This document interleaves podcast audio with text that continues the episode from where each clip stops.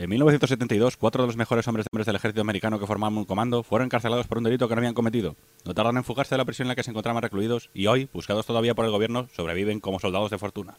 Si usted tiene algún problema y se los encuentra, quizás pueda contratarlos. Eh, eh, esta me la sé, esta me la sé, esta me la sé. Siempre empiezas el programa, doctor Yuan, siempre empieza el programa diciendo los principios de las series y de las cómics, de las películas, y yo digo, ¿de qué está hablando? ¿De qué está hablando? Pero esta, esta me la sé, esta se la sabe todo el mundo. 1972, cuatro hombres del ejército americano. Esto es muy clásico, ahora salen los disparos, piño, piño, piño, piño, piño, sale la, la A, sale la gran A y, empiezan a, explotar coches, a volar por los aires puentes, a matarse gente entre ellos, dispararse, salen tías buenas, salen coches persiguiéndose.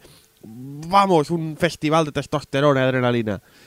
Ah, esta serie me pone muy bruto. Oh, sí, porque hoy vamos a hablar. ¿De qué vamos a hablar hoy, doctor Joan? Hoy hablaremos, como no, Oh. del equipo A. El equipo A, Dios mío, cuántas tardes de nuestra infancia ahí viendo a gente salir volando por los aires. Mientras te comías la nocilla en el pan, veías como la- el típico coche salía volando. Sí, bueno, era una imagen que nunca, Nunca cansa, ¿eh? nunca cansan.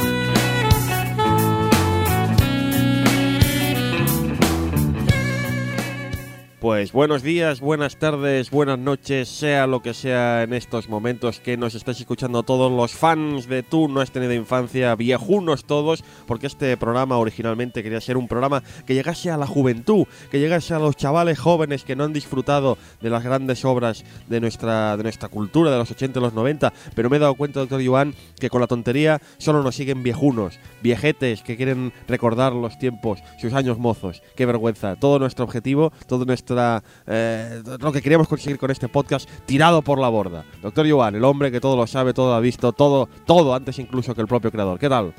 Hola, aquí me- me- un poco asombrado de Sí, sí, sí. que la, Darle- audien- la audiencia son, son abuelos como nosotros. Una revelación. Ya te digo, yo pensaba que llegaríamos a una audiencia juvenil, de gente, pues nada, adolescentes, eh, gente de 15, 18, 20 Mm. años, gente que, que no ha vivido. Doctor Joan, es que no han vivido.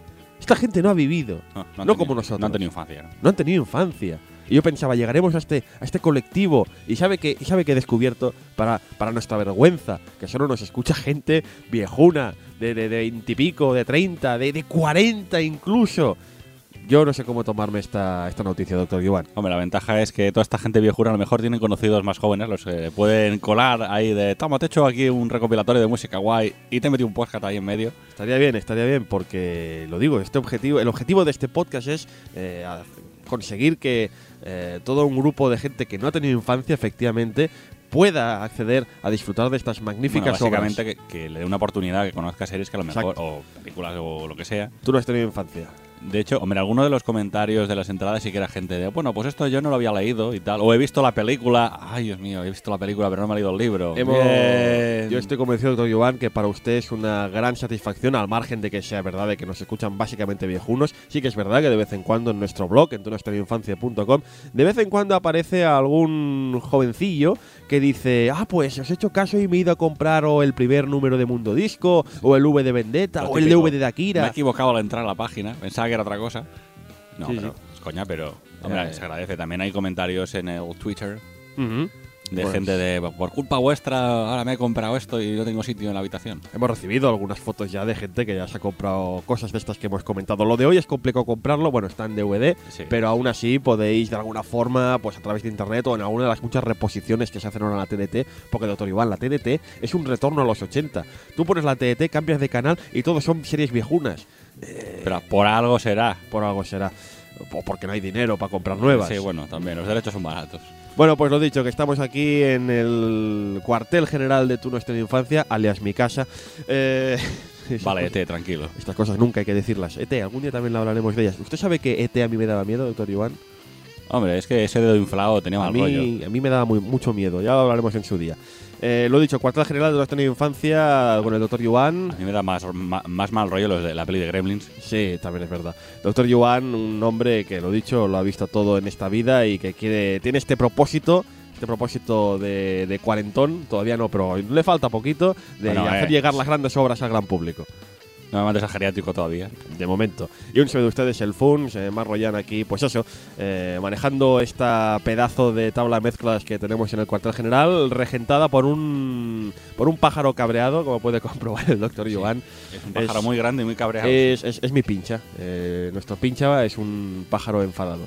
Eh, ya, pondremos fotos para que podáis. No- Nos arrimamos a buen árbol. Sí, bueno. Pues nada, que hoy tenemos, ya lo habéis visto, una serie, una serie que marcó, marcó, marcó nuestra, nuestra infancia. Una de las series que marcó nuestra infancia, porque también estaban ahí series como El Coche Fantástico, que también entrarán en algún momento en este programa. Unas series de muy ochenteras, muy ochenteras que llegaron en su momento, en los 80, cuando tenía que ser, y que ha marcado la cultura popular, sin duda. Sí, nos ha marcado a nosotros, pero realmente también a, a toda nuestra generación y a generaciones anteriores y posteriores. Porque, así, a ver, lo que tiene el equipo A es que no ha dejado de echarla desde los 80. Es verdad. Entonces todo el mundo ha visto el equipo A o algún capítulo. Si, si, te- si la ley de Murphy es muy cabrona con vosotros, habéis visto siempre el mismo capítulo. Sí, señor. Pues vamos a empezar con el equipo A, porque hay que empezar, como todo, por el principio.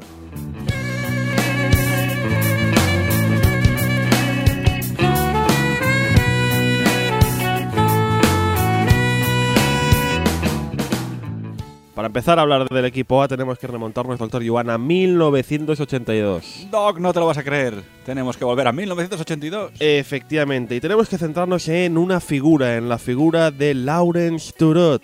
Tu- Turot, mi francés no es muy bueno. Tureaud, Tu- Turot. Sí, sí. Laurence Turot. Así al menos lo pronuncian en inglés. Bueno. Que también tienen un francés tremendo. Lawrence Turot, que diréis, "¿Y ¿quién es este tío? ¿Quién es Lawrence Turot? Pues mira, quizá le conocéis más bien por su alter ego, eh, por su sobrenombre, un Mr. T. Eh, ahí seguramente es, es bastante ya- más conocido como Mr. T que como Sí. Lawrence Turot. Pues en el 82, el señor T, Mr. T, Lawrence Turot, es toda una celebridad gracias a haber aparecido en una película muy conocida, que posiblemente incluso los más jovencillos habréis visto, que es Rocky 3. Este hombre fue descubierto por Sylvester Stallone durante un programa de televisión de tipos duros, que es a lo que se dedicaba en ese momento Mr. T. Eh, Stallone ve esa pinta de tío duro que tiene y decide aprovecharla para su película para que refleje a Clubber Lang, el gran rival de Rocky, un tipo con muy malas pulgas, pero malísimas pulgas, que se enfrenta en un combate épico a, a Rocky, en esta, insisto, en esta tercera película. Hacía un personaje, eh, Mr. T, muy chungo, que un poco sentaría las bases del que sería su personaje en el equipo A.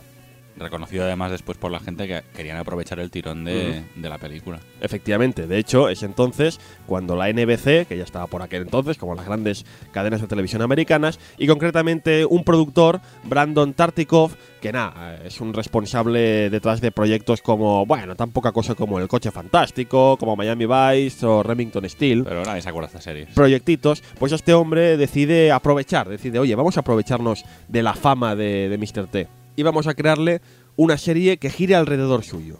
Una serie hecha a medida para él. No importa, ya veremos después de qué va, a quién ponemos, pero vamos a hacer una serie que gire, que orbite alrededor de Mr. T para aprovecharnos de esa fama que ha ganado en Rocky. Una vez firmado el, el proyecto, ya ha decidido que efectivamente Mr. T le interesa el proyecto, el marrón, por decirlo de alguna manera, pasa a dos viejos conocidos de los amantes de las series, de las series americanas, como son Frank Lupo y Stephen J. Cannell, nada, que son también habituales de las series americanas, creadores de proyectos también, tan poca cosa como por ejemplo El Gran Héroe Americano. Pues si no lo conoce nadie. Nadie, nadie en absoluto. Los cuales desarrollan la serie pues pensando clarísimamente, para que vamos a engañarnos, en una audiencia masculina. Nadie, nadie lo habría dicho. No, en absoluto. Es una serie. Es, es lo que nos vendieron y es lo que era. Eh, estos dos personajillos quieren un proyecto dominado pues por la testosterona, por protagonistas muy, muy machos que siempre se salen con la suya, mucha acción, grandes explosiones y al mismo tiempo, cuidado.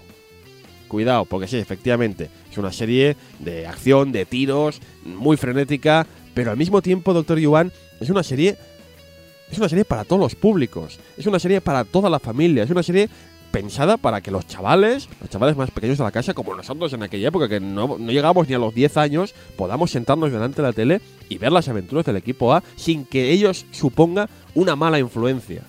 Lo tenían un poco jodido. Lo tenían muy jodido. Pues efectivamente lo consiguieron. Consiguieron juntar toda esta acción, toda esta, toda esta movida, que luego la serie en su momento fue muy criticada precisamente por eso. Dijeron, claro, que es una serie muy violenta, muy chunga, muy no sé qué. Pero al mismo tiempo una serie que tenía valores familiares. Esos valores familiares tan típicos de los 80. Esa moralina tan típica de las series de los 80 americanas. Tener siempre ese mensaje al final, la- al final, al finalizar la serie, al final del capítulo, siempre había esa moralina de no, tenéis que cuidar de vuestra familia, tenéis que cuidar de vuestros padres. Algo no que. en rollos raros, no toméis drogas. Exacto, algo que por ejemplo Mr. T eh, siempre llevó, siempre fue un mensaje que siempre quiso hacer llegar a la gente, a pesar de su papel de mala actitud, de mal rollo, eh, siempre Tanto- quiso hacer llegar esos valores familiares a su audiencia. Tanto a nivel personal como orientado por los guionistas, le ponían siempre un valor positivo porque era el personaje que teóricamente admiraban los niños. Ujú, es verdad. Eh, esto hablaremos después porque el personaje de Mr. T es un personaje para dar de comer aparte. Pero quede constancia eso, de que son los 80, se quiere aprovechar de esta fama y Mr. T será el protagonista indiscutible de esta serie. El equipo A, que insisto, es que parece mentira, pero consiguieron juntar en una misma producción eh, mucha testosterona, muchas explosiones y al mismo tiempo valores familiares. De verdad. Pero bueno, vamos a ver de qué va o de qué iba el equipo A.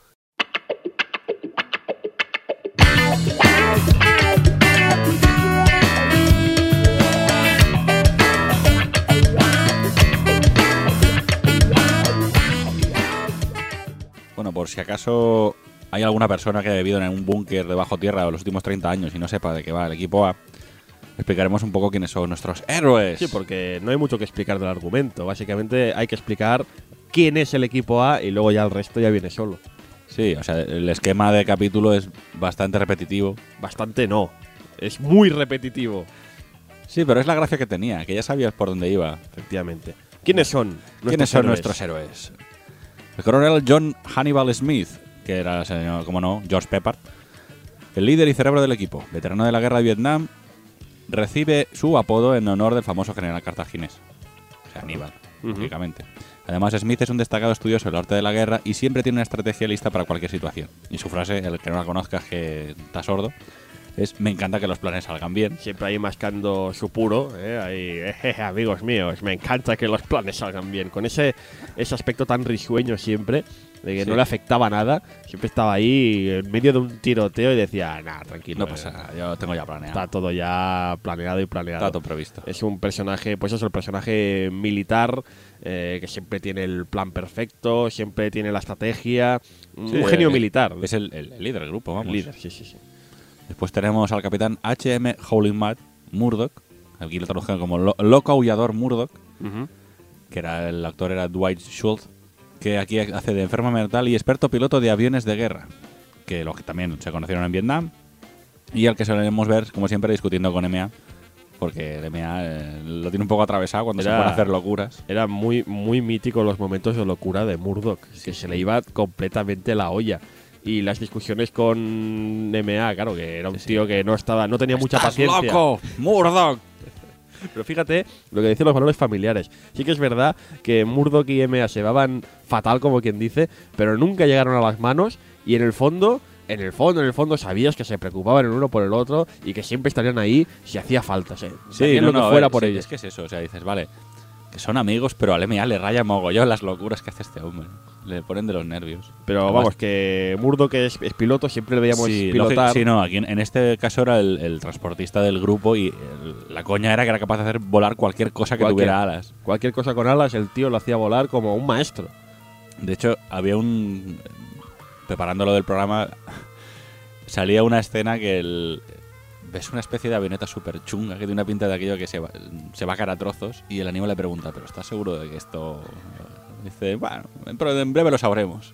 Sí, claro. y yo ya, pero.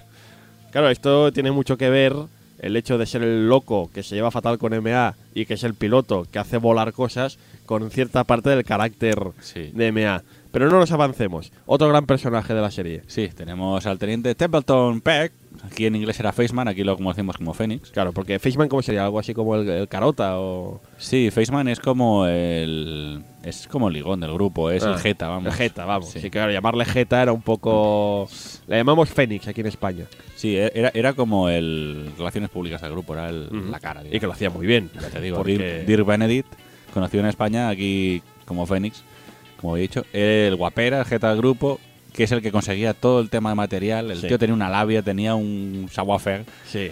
que Y- lógicamente se ligaba siempre a la, a la- a la Siempre. chica del capítulo. Siempre se ligaba a la chica. Recuerdo una- uno de los grandes momentos de Fénix cuando explican, cuando quieren venir a explicar su habilidad para conseguir cualquier objeto en cualquier situación, porque claro, siempre Aníbal sacaba el plan decía, Fénix, tienes que conseguirme tal, tal y tal.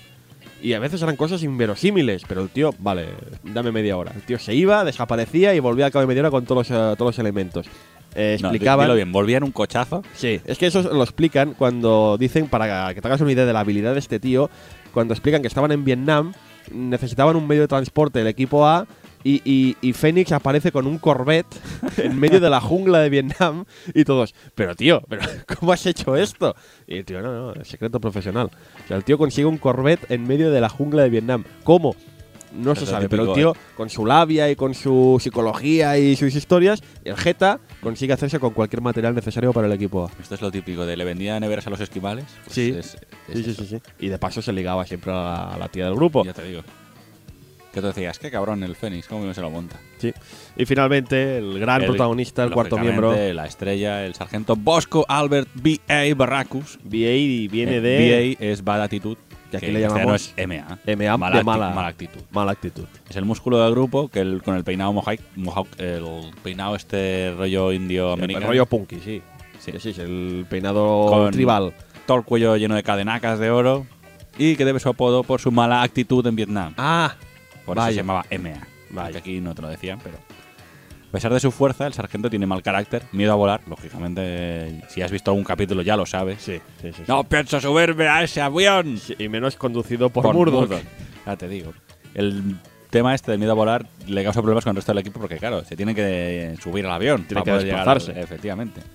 Lo que decimos antes, eh, le han- en el fondo tiene buen corazón, le hicieron un personaje que a pesar de tener un aspecto y una actitud así como bastante brusca, después en el fondo se preocupaba por los compañeros y Sí. por la gente a la que ayudaban. De hecho, en- en- es un poco, a pesar de que se basaba en el personaje de Rocky, en Rocky no, en Rocky era un cabrón, con, con todas las palabras, era cabrón, pero aquí no, aquí le ponen, se nota que en el fondo tiene un corazoncito y que sí, que tiene malas pulgas, pero que se preocupa, que se preocupa y que en el fondo es un poco el alma, el alma solidaria del grupo. Sí, sí.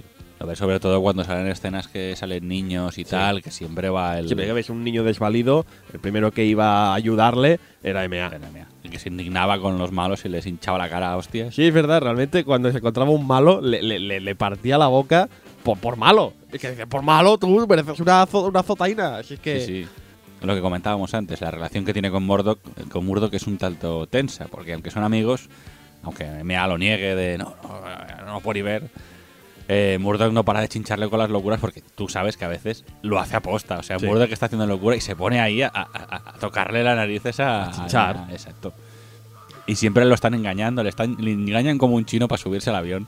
Que la gracia del capítulo es cómo van a engañar esta vez a MA para subirse al avión. Porque es- MA ya lo sabe que lo van a engañar. Sea, es de, estoy hasta las narices de que siempre me engañáis para subir al avión. Pero era- era- eran tan inverosímiles. No, vamos a coger este, este camión, haremos como 40 horas a través de la frontera y tú, claro. Sí, sí. Sí, sí, sí. Y una vez está dentro del avión, lo suben, o sea, cierran la- el camión y lo meten dentro del avión. Y el tío, ¡hijos de puta! Bueno, Sí, no sí. con estas palabras Bueno, porque no, era, para era toda para toda la familia. familia. Claro. Cabrones. No, tampoco cabrones, no. Sí. Malditos, abrir. No, te voy a matar, Murdoch. Era de este estilo. Sí, porque siempre, siempre, a pesar de que Claro. era todo el equipo el que le encerraba, siempre cargaba contra Claro, Murdoch. porque era el que conducía el, el vehículo. Claro. También es muy mítica la, la furgoneta GMC negra que Mm. conducen con la franja roja, que es la que utilizaban para cuando tenían que transportar por carretera, que era lo que, que le molaba al, Claro. Y que se ponía de los nervios cada vez que la cogía a alguien que no fuera él. Sí. Es de, me la va a estampar. Mítica furgoneta. Y fíjate como siempre que hablamos de películas y series de los 80, eh, no solo siempre hay un grupo de personajes muy bien definidos, sino que siempre hay el vehículo. Hemos hablado de aquí de Regreso al Futuro y el Sí. mítico DeLorean, pero no es lo único. Mira lo que hemos comentado antes, el, el coche fantástico. Claro, que- también eh, es normal porque la sociedad americana es una apasionada del tema de los coches. O sea, es una, una sociedad que se mueve por, Mm. por autopista. Pero vamos, que hablamos también aquí en su día de aquella exposición, en Regreso al Futuro hablamos, de aquella exposición de Hollywood Cars con los coches de series y películas de aquella época.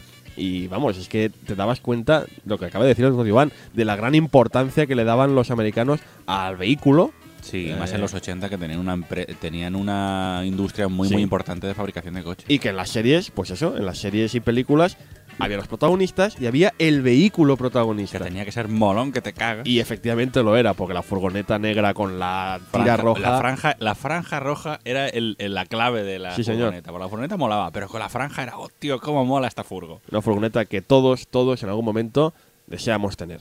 En la serie aparte había otros personajes que venían, iban y venían, Sí, que son- duraron algunas temporadas más, Son, algunos son menos. más secundarios, pero los Sí. cuatro protagonistas eran realmente los que movían la, la serie. Después tenían lo típico, a los militares que los perseguían, a la chica de turno que, toca- que tocaba esa temporada, eh, los la gente que salía en el capítulo concreto de, oh, hemos encontrado el equipo A, nos van a salvar. Pero los cuatro principales, Ahí están. ahí están. El equipo A.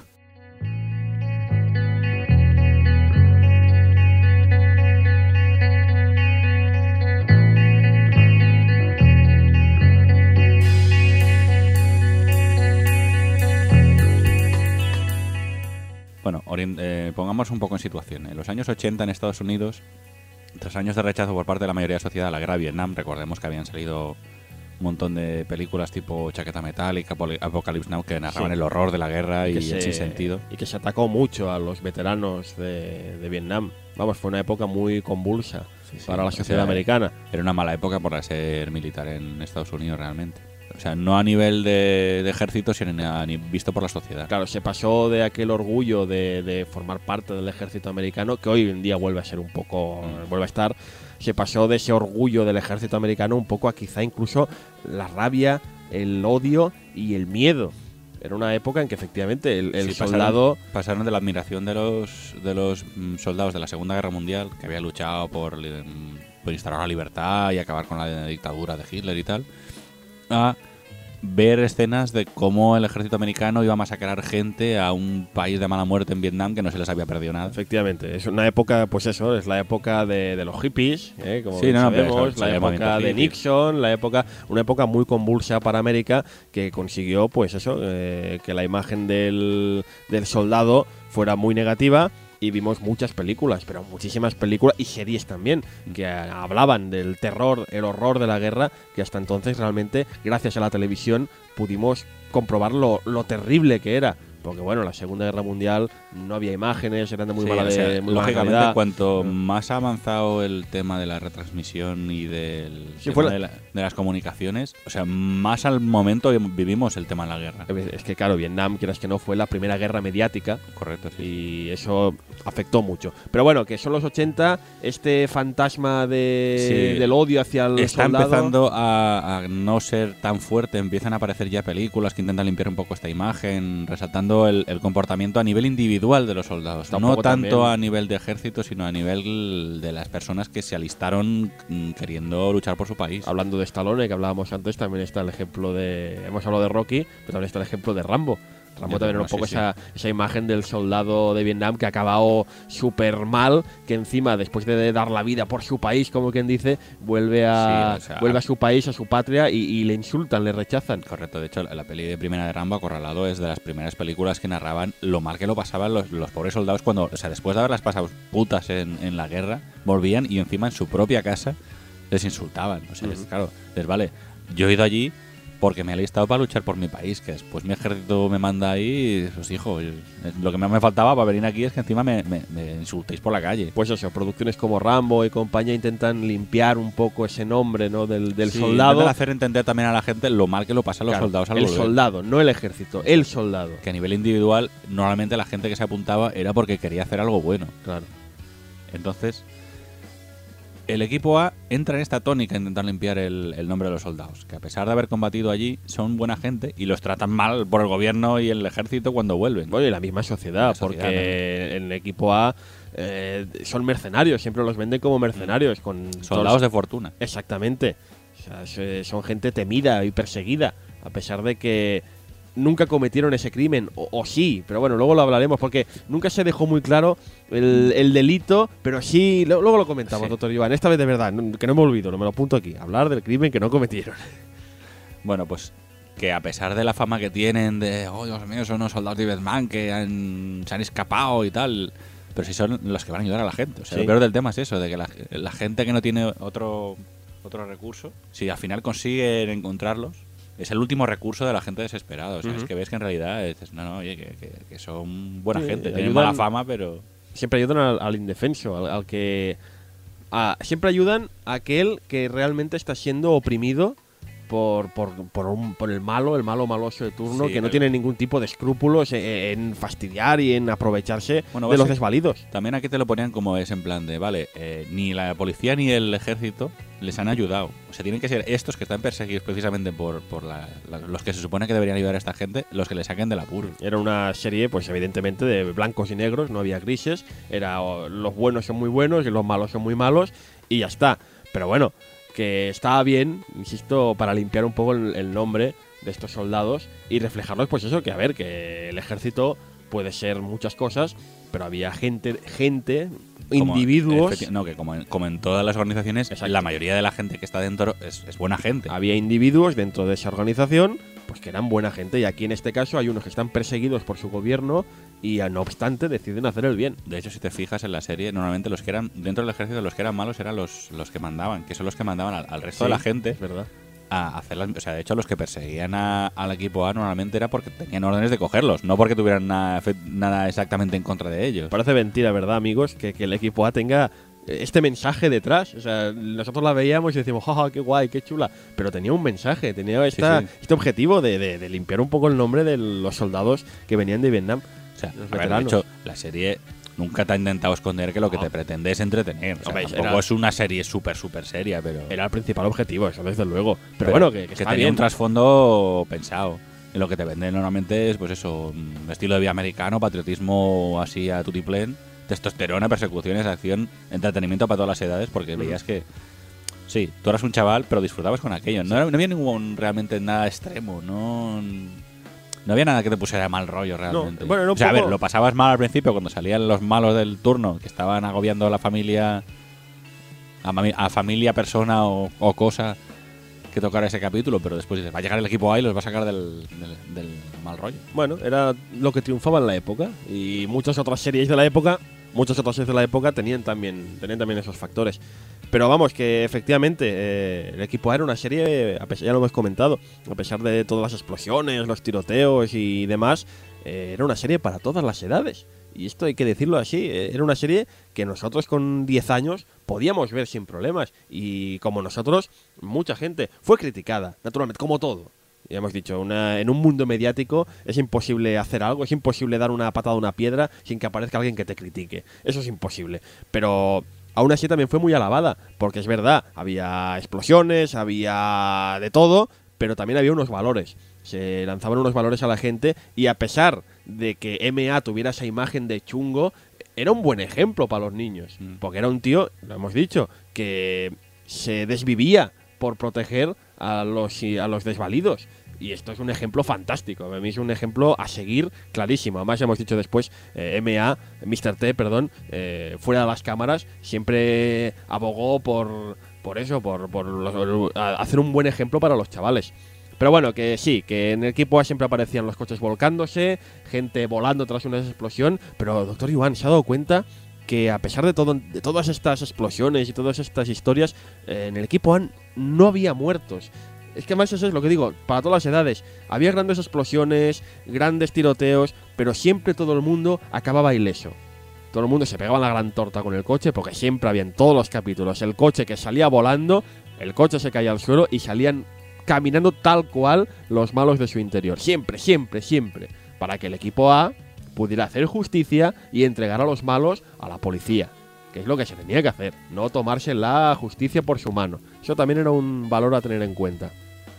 Eh, el momento más memorable de esto que hablamos seguramente es un capítulo que quizá algunos recordáis, yo lo tengo grabado en el cerebro, en que los malos malosos van en helicóptero, estos son ricos, tienen pasta, no van con el coche, van con helicóptero y el helicóptero llega un momento que, que, que- que- que pierde el control y este se estampa contra un acantilado. Se mete la toña del No, no, 15. se mete una torta del 15, eh, el, eh, el helicóptero cae al mar, cae al agua del mar, una caída de 15 o 20 metros, se incendia, explota y al cabo de unos segundos ves que de su interior aparecen los, los, los pilotos, salen tal cual, con un par de, hombre, con un par de arañazos, no me faltaría, pero salen por su propio pie, salen de entre la chatarra, prácticamente ilesos. es que es tremendo, de verdad. Eh, yo, verdad, cuando vi esa escena pensé, a ver, esto ya se están pasando un poco. La escena del helicóptero que se estrella es de una película de James Bond, Doctor Yuan. Sí. Tengo entendido. Eh, la cosa es que en el equipo A eh, se estilaba mucho reciclar metraje. De hecho, lo que hacían muchas veces es como no había presupuesto para rodar la escena hiper mega espectacular, lo que hacían era comprar el- esa escena sacada de algún lado. Claro. De hecho, tanto la escena esta, bueno, esta es una escena de James Bond bastante famosa. Entonces, había otras cosas como por ejemplo la parte del helicóptero de la intro. Sí. Eso es, es metraje real de, de Vietnam. Que compraron los derechos y También- lo meten en, la, en, la- en el opening. Pero es de verdad. O sea, es un helicóptero con tíos de soldados que estaban en Vietnam. Vamos, que se dedicaban a, a reciclar componentes. Sí, la, sí, es que la cosa es que cuando hay escenas muy, muy, muy, muy de mucha pasta, eso es que han comprado el metraje. Pero bueno, es. Al final es eso, que sí, la, o sea, la ahor- escena- ahorraban pasta eh, cogiendo escenas ya hechas. Y después lo que hacen más o menos era adaptar el, que está rodando. O sea, que la escena de James Bond, que seguramente en la peli James Bond mueren todos los. eh, Lógicamente, en James Bond están todos muertos. Pero en el equipo A ves la chatarra en el mar y bueno, pues salen- eh, ah. salen tal cual. Dicen, Uf, "Uf, vaya, vaya piño nos hemos dado. Vaya torta. Esto se criticó mucho en su época también porque decían, claro, ¿qué mensaje estamos mandando a los niños de si te puedes pegar una torta y meterte a tiros en medio de un tiroteo y sales ileso? Claro, esto es complicado, sí, pero no sé. Yo prefiero eso a no que los vean a todos muertos. Casi mejor, sí. Años más tarde, al respecto de esta escena del helicóptero, eh, que es un poco la más mítica en este sentido, eh, en una entrevista a su creador, el susodicho Stephen J. Cannell, le preguntaron acerca, oye, ¿por qué? ¿Por qué esta exageración? ¿Por qué este rollo de que no muriese nunca nadie? Y a pesar de que fueran escenas tan evidentes de que aquí había muerto alguien, reconoció este tío, bueno, este tío, este señor, reconoció que aunque empezó por simple ética, como quien diría, empezó este, esta idea de no matar a nadie, para toda la familia, para todas las edades, Es que te explica también, es que la serie del equipo A la echaban en la franja de las 8 de la tarde. Entonces Exacto. se supone que tenían que, a ver, por ética un- Sí.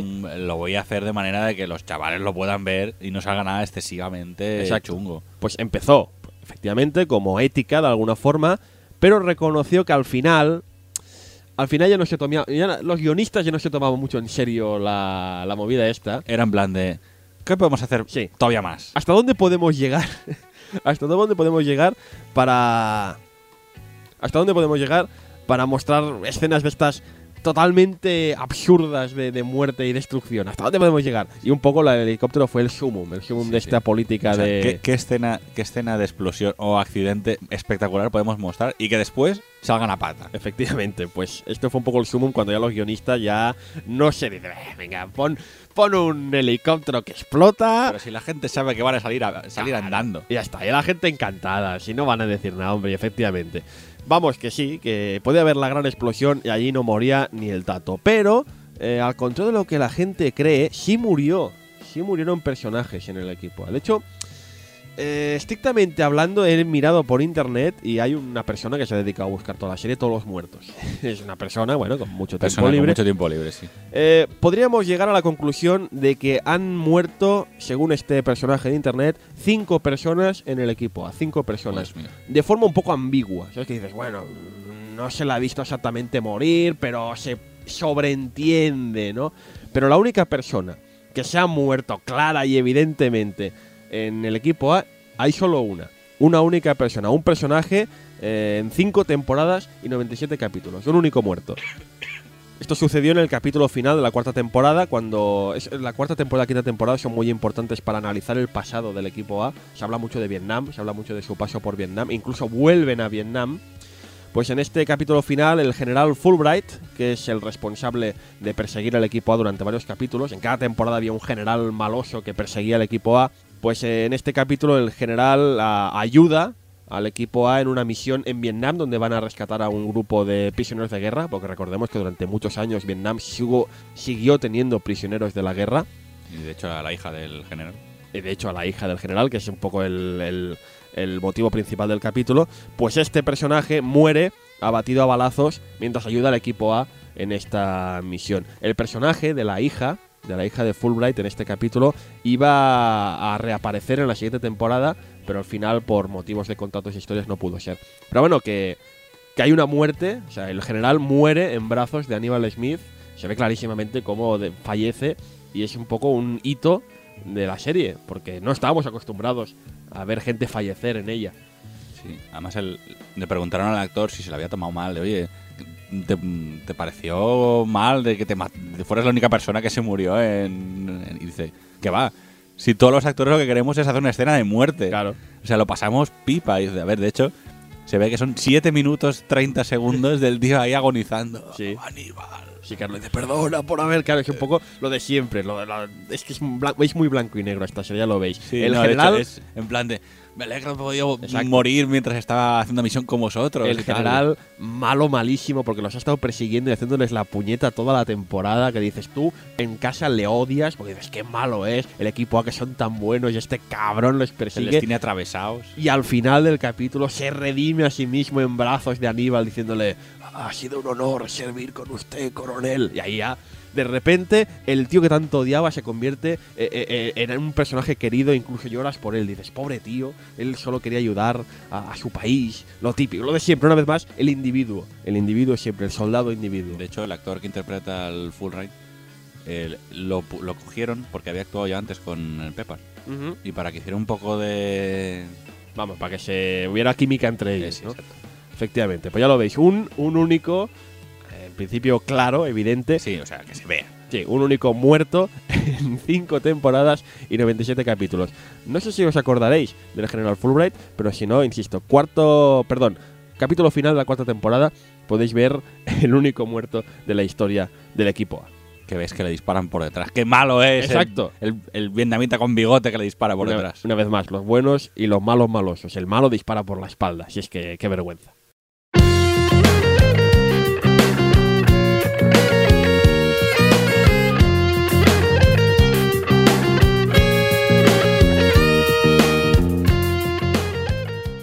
Hemos hablado ya un poco por encima de los creadores originales de la serie, pero es evidente, igual que cuando hemos hablado del argumento de la serie, no tiene sentido hablar del equipo A sin hablar de cuatro nombres, hablar de cuatro actores. Hemos hablado de los personajes, de sus particularidades, de su personalidad, muy bien escrita, hay que decirlo, en la época, pero estos personajes los interpretaban cuatro seres humanos, cuatro actores como la copa de un pino. Sí, normalmente son personas los que están ahí detrás Sí, haciendo sí. de. Bueno, ya hemos dicho que... Bueno, sí, han- Hay personajes que eran vehículos. La, la furgoneta Sí, sí, era, no, un, no. era un personaje más. sí, sí. Pero bueno, cuatro actores. Cuatro actores. Algunos que pasaron a la fama gracias al equipo A. Algunos que se ensalzaron como estrellas gracias a ella. Y otros que, bueno, se lo tomaron un poco con resignación. Se lo tomaron como un proyecto menor y casi como una humillación. Estad atentos porque tiene mucha tela. Pero antes de nada, empezamos hablando de la figura de Mr. T.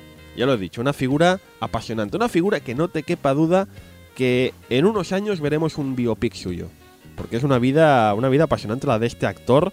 Es, es fascinante, de verdad, doctor Yuan. No sé si conoce la figura de Mr. T en detalle, pero es una vida apasionante, de verdad. Es, es- es carne de telefilm, de verdad. El autor, eh, hemos dicho, Lauren Strut, nació y se crió en un barrio marginal de Chicago, donde vio de todo, según dicen. Vio, vio todo tipo de. vio la maldad humana. Eh, era hijo de un pastor, si no voy errado. Y se ha trabajado de todo. Lauren Strut trabajó, antes de acabar en, en Rocky o en el equipo A, trabajó de luchador de wrestling, eh, carrera que retomaría más adelante gracias a su fama adquirida. Trabajó de policía militar. eh, trabajó de portero de discoteca Tiene pinta, ¿eh? tiene pinta. Y de hecho, es en esta época de portero de discoteca en la que Lawrence desarrolla el personaje, la figura de Mr. T. Ya hemos dicho que en el fondo, eh, Mr. T no es actor, eh, tanto en Rocky como en el equipo A, sobre todo en el equipo A, se interpreta a sí mismo, hace de sí mismo, no hace de, de MA Barracus, no, hace de Mr. T. De hecho, la- la- a veces la frontera entre Mr. T y MA era muy difusa. Y lo dicho, hace de, hace de sí mismo, hace de su personaje. Y en aquella época, en la época de portero de discoteca, dice la leyenda que cuando los clientes se metían en peleas en el club en el que trabajaba, se metían lo típico, un club nocturno, pues a borrachos que se pegan entre ellos. Claro, venía Mr. T, decía no os peguéis, y los clientes decían, vale, vale, mm, no- nos vamos pitando leches. Ahora, ahora por un momento me imagino las típicas películas del oeste cuando tiran a la gente por la puerta. ¡fua! Claro, no, tú imagínate, estás ahí peleándote por una tontería porque ya has tirado el cubata encima y viene un negrata de, de- de- Enorme. Con esos, con esos- y te quedas muerto. Eh, pues en aquella época, cuando los clientes se metían en. Era una discoteca un poco con clase. Cuando los clientes perdían joyería, perdían collares o pulseras o anillos, Mr. T se las quedaba y se las ponía. Entonces, claro, llegó un momento que tenía tantas, tantas, tantas, que tenía esta imagen que conocemos del equipo A, de todo de cadenotas, todo de pulseras, de anillacos. Eso viene de aquella época. Era un poco como un muestrario, eh, Mr. T, eh, como portero de discoteca, de todo lo que se había perdido allí en la, en la sala de baile. Es curioso como mínimo. Eh, más tarde, Mr. T llegaría a trabajar de matón a sueldo. Se dice incluso que le ofrecieron dinero para matar, que él rechazó. Eh, incluso dice que en un par de ocasiones, que vio de todo, que se le encargaron todo tipo de, de judiadas, como quien dice, pero acabaría trabajando principalmente de guardaespaldas. Y ojo porque los servicios de... Claro, es que ya lo ves, es que tú ves a Mr. T y te acojones, es el guardaespaldas perfecto. Trabajaría para gente con tanto caché, como quien diría, como Muhammad Ali. Y dices, vaya, para que Muhammad Ali te- necesite un guardaespaldas, el guardaespaldas como ha de ser, pues como Mr. T. Trabajó para gente como Steve McQueen, cuidado también, y también trabajó de guardaespaldas de Michael Jackson. De verdad, ¿tú te imaginas a Michael Jackson por ahí, ti, ti, ti, con lo alfeñique poca cosa que Sí, era? sí. Y un tío detrás como Mr. T, vamos, eh, tremendo. Me recuerda esta figura a la de otro actor que también era guardaespaldas originalmente, el actor eh, de La Milla Verde, eh, no recuerdo ahora su nombre, me sabe mal, que, eh. te- que luego haría de Kingpin en Daredevil. Sí, sí, es que no recuerdo cómo se llama el, el actor, pero ya sé quién dice. Sí, Que- pues que ya sabes, eh, a Mario Ropero también. un sí. negrata de dos metros, eh, ancho como el solo, que también empezó siendo guardaespaldas, fue captado por un cazatalentos, no Silvestre Stallone, pero otro, y pasó al cine. Hombre, pero es que este hombre sabe actuar. Sí, eso también es verdad. Posteriormente, eh, Mr. T, después de 10 años trabajando como guardaespaldas, pasaría a la televisión en programas, ya lo hemos dicho antes, en programas de estos de... ¿Sabes estos programas que hacen a veces, doctor Joan, por la tele de El hombre más fuerte del mundo? Pues un poco este rollo, en que cogían a varios personajillos y les ponían en pruebas, en pruebas de resistencia, pruebas de fuerza, pruebas de combate, nada, pues decía, a ver, vais a partir a estos maderos a, tortas. Y ala, y era un espectáculo de la tele. Fue en este momento cuando, insisto, Stallone le vio y dijo, este tío da miedo, este tío está cachas, este tío es perfecto para mi película, Rocky 3. Y el resto, el resto es historia. Eh, ya lo veis, eh, una, una carrera, una historia, una vida fascinante. La hemos resumido en, dos frases, pero tiene mucha tela, de verdad. Y lo oyes hablar. Mr. T es un tío Campechano. Mm, dilo. campechano, eh, muy especial, muy particular. También en las entrevistas ves que es un tío muy particular, pero que puede explicar muchas cosas. Es una persona muy creyente, muy religiosa. Y es curioso como mínimo eso, que viniendo de un mundo tan marginal, tan violento como el que viene, pues decidiera en un momento dado orientar sus esfuerzos, pues no sé, a, a dar una buena imagen, a- a- a promulgar unos valores familiares. La característica imagen, porque es una persona que se le reconoce enseguida, está las cientos de cadenas, los anillos y compañía que surgen, insisto, de esta época de guardaespaldas y de, de portero de discoteca. El mohawk, el peinado que lleva, surge de su fuerte estima, como ha dicho el doctor Iván antes, por los orígenes africanos evidentes de- del actor. Se dice que un día, ojeando una National Geographic, eh, vio este peinado, un peinado característico de los guerreros Mandinka de África del Oeste, y decidió adoptarlo porque dice yo soy muy me gusta mucho mi, mi herencia tribal como quien dice Respeta mucho sus raíces ancestrales. efectivamente y dijo qué mejor forma de, de hacer un homenaje a, esto- a estos ancestros Que adoptar con- el peinado este. Exacto. De hecho, Mr. T también ha afirmado en alguna ocasión que ha llegado a dormir con todas las cadenas, todas estas cadenas que lleva al cuello, para sentir lo que sintieron sus ancestros esclavos de la época americana, esa época tan, tan oscura. Bueno, el actor eh, aprovecharía su fama en los 80 para dedicarse también de nuevo al wrestling profesional, aunque ahora en las grandes esferas, con su gran amigo Hulk Hogan. Son muy colegas los dos, el cual por cierto haría un cameo en la serie. Hulk Hogan hay un capítulo en que aparece como coleguilla de MA, es un capítulo memorable, de verdad es uno de los que más me gustaron a mí, era muy fan de Hulk Hogan en aquella época, era, estamos hablando de los 80-90, cuando aquí el wrestling en Telecinco lo petaba. Y también, eh, para, pese a su imagen de chungo y de mala actitud, decíamos dedicar todos sus esfuerzos a educar, a educar a los críos y llevarlos por el buen camino, y entonces de las drogas. Eh, Sí, bueno, básicamente todo lo que había visto él. Exacto. en- cuando, o sea, Que es mientras muy no- crecía, que es muy intentar, intentar evitar que los chavales cayeran en. Que es muy noble. camino, sí, sí. Lo malo es que estos esfuerzos eh, a veces eh, fueron de forma muy desafortunada, doctor Yuan, porque en sus esfuerzos para conseguir este propósito llegó incluso a cantar. Eh, Uf, llegó incluso a uf. cantar temas musicales como Espera, espera, perdona. Abrir comillas musicales, Sí. cerrar comillas. temas musicales como Treat Your Mother Right, o sea, trata bien a tu madre, es un tema que va sobre eso, que quizá no suena, pero seguro que os suena cuando os digo que fue versionado años más tarde de forma magistral por Muchachada Nui como Hijo de puta, hay que decirlo más. no creo que fuera el propósito original de, her Mr. T. Treat your mother right. Efectivamente. Una última anécdota sobre este hombre antes de pasar al resto de actores. Eh, en su estancia en el ejército, en la policía militar, en una ocasión, fue castigado por su sargento, porque mira, habría hecho algo malo, también también en esos momentos. Le fue castigado a coger el hacha y, oye, venga, vete a cortar árboles. ¿Eh? Tú imagínate al sargento diciendo, mira, déjame en paz, coge el hacha y vete a cortar árboles y yo te avisaré cuando tal. Claro, el. T cogió el hacha, se fue para el bosque, pero claro, el sargento no especificó cuántos, cuántos árboles tengo que cortar. Con lo cual, cuando cuatro horas más tarde el sargento fue a ver cómo le iba a Mr. T, se dio cuenta que el pavo llevaba 70 árboles talados. Es que 70 árboles. me lo estoy imaginando como capítulo de, de tipo A, es de. Ya se lo habrán pasado, se lo habrán bajado los humos a este. Y Sí, llega sí, ahí. sí. ¿Pero qué coño? Un poco vasco, De, ¿no? ay, desde- ay, de repente, claro en el bosque, talado. ¡Ah! Ya lo veis, es que Mr. T, MA, era básicamente Mr. T. No interpretaba a nadie, era, era él. Era él y ya está. Bueno, ya sabemos que Mr. T era un personaje en sí mismo. Sí. Que tenía un éxito ar- arrollador en Mucho la época. carisma. Sí, sí, muchísimo carisma. Todo esto, que a simple vista puede parecer bueno, no lo era tanto desde el- la perspectiva de otro protagonista de la serie, nuestro amigo George Pepper, el coronel Smith. ¿Quién era George Pepper? George Pepper, Pepper había sido un gran actor durante los 60 y 70, había hecho papeles de galán en películas como Desayuno con Diamantes. Algunos le comparaban con Steve McQueen, de hecho. Sí, de hecho es el estilo que tenía, así en plan tío, tío un poquito de... Entre caballero y duro, ¿no? Sí, bueno, era, era más tipo, es que no sé cómo especificarlo, es como un... Eh, cara dura también, era un, un chico malo, vamos. Y el- era conocido también porque era muy profesional en su trabajo, pero que tenía un ego gigante y bastante mal carácter. Un poco como todos los actores de la época, ¿no? Que siempre son Sí. muy memorables las anécdotas sobre su carácter, sobre su mal rollo. Sí, Un no poco está- los grandes pros de la época. Claro, no, a ver, que sabían que eran buenos actores y se lo tenían muy creído.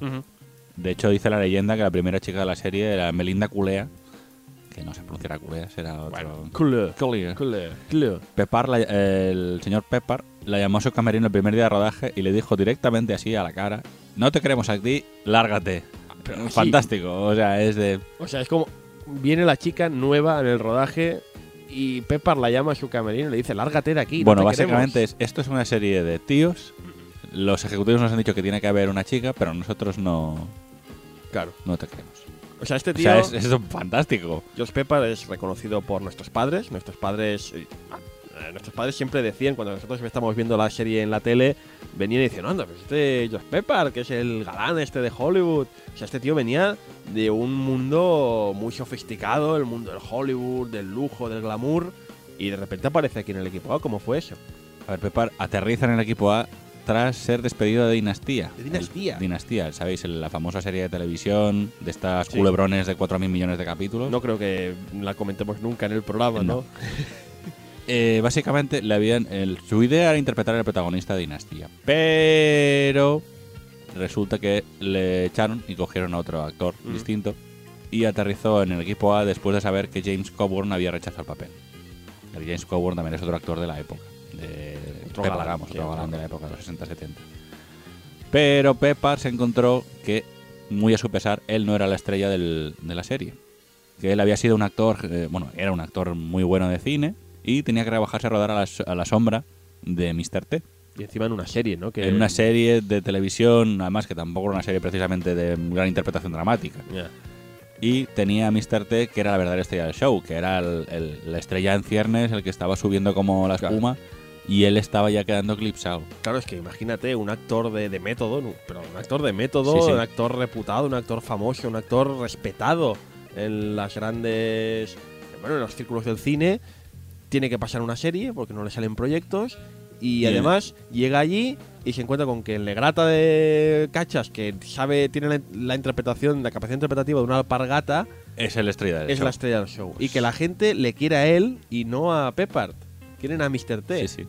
Porque la estrella en ese momento es Mr. T. Todo el mundo, todas las, las televisiones, los periódicos, todo el mundo lo que Claro. quería era, era Mr. T. para una estrella. persona para una persona con tanto ego eso Vamos, debe ser un eso golpe era- muy duro Ya te digo, es, era un hachazo tremendo. Dicen que Pepper, a pesar de tener un gran papel como Aníbal Smith, porque oye, es el líder Es del- muy grande el es un papel. papel muy, muy grande, nunca superó esta humillación. Y son muy, muy conocidos sus roces con, con todo el equipo, pero especialmente con Mr. T, al que le tenía atravesado. Y básicamente dicen las leyendas de que mm, prácticamente no hablaron durante el rodaje de la serie. y se van lanzando pullitas también Sí. no claro eso ponía Hombre, también Mr. T se lo toma muy, muy a cachondeo porque bueno eso dice ahora claro es que el problema que tenemos en este momento hemos visto algunos documentales hablaremos después sobre la serie en la época y claro Pepper está muerto murió en los 90 Sí. y no puede dar su versión a ver, imagino Y que Mr. T de vez en cuando le, le debía tocar Claro. las narices de que el tío Y- fuera tan sobrado, pero... Y Mr. T dice hoy en día en estas entrevistas que dice, bueno, yo le lanzaba alguna pullita en plan jiji jaja, pero me importaba, a, a fin y al cabo era, era la estrella, era el respetado. Sí, hombre, también lo comentaba también eh, Dirk Benedict de... Bueno, ya lo comentaremos más adelante la anécdota, pero que sí, que el Mr. T se lo tomaba en plan de, pues, pues vale, no Sí. deje que el abuelo se cabree, porque aquí la estrella soy yo, o sea... Pues qué curioso, ¿eh? Que, que un personaje tan memorable. Qué actor- lástima eh, que siendo el pedazo actor que era, no se supiera. Es lo que pasa. Estás acostumbrado a ser el, la, la estrella número uno, el más famoso del. La estrella, o sea, el, el- el animal más grande del corral y de golpe Mm, te ves relegado a un segundo plano.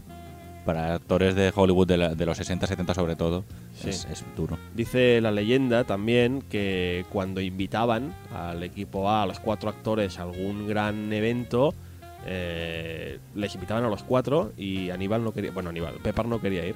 Pepper o iba solo, como George Pepper, o no quería acompañar a sus compañeros. Dicen también que, claro, que el- a Pepper le molestaba mucho cuando había la foto, querían hacer la foto. Decían, Pepper, ven a hacerte una foto con tal persona que te admira mucho. Pepper iba súper orgulloso. Veía a Mr. T, que también se acababa de hacer una foto con el chaval, y decía, no, no, este, entonces paso. Vamos, que no quería, sab- no quería que le relacionaran en ningún momento con Mr. T.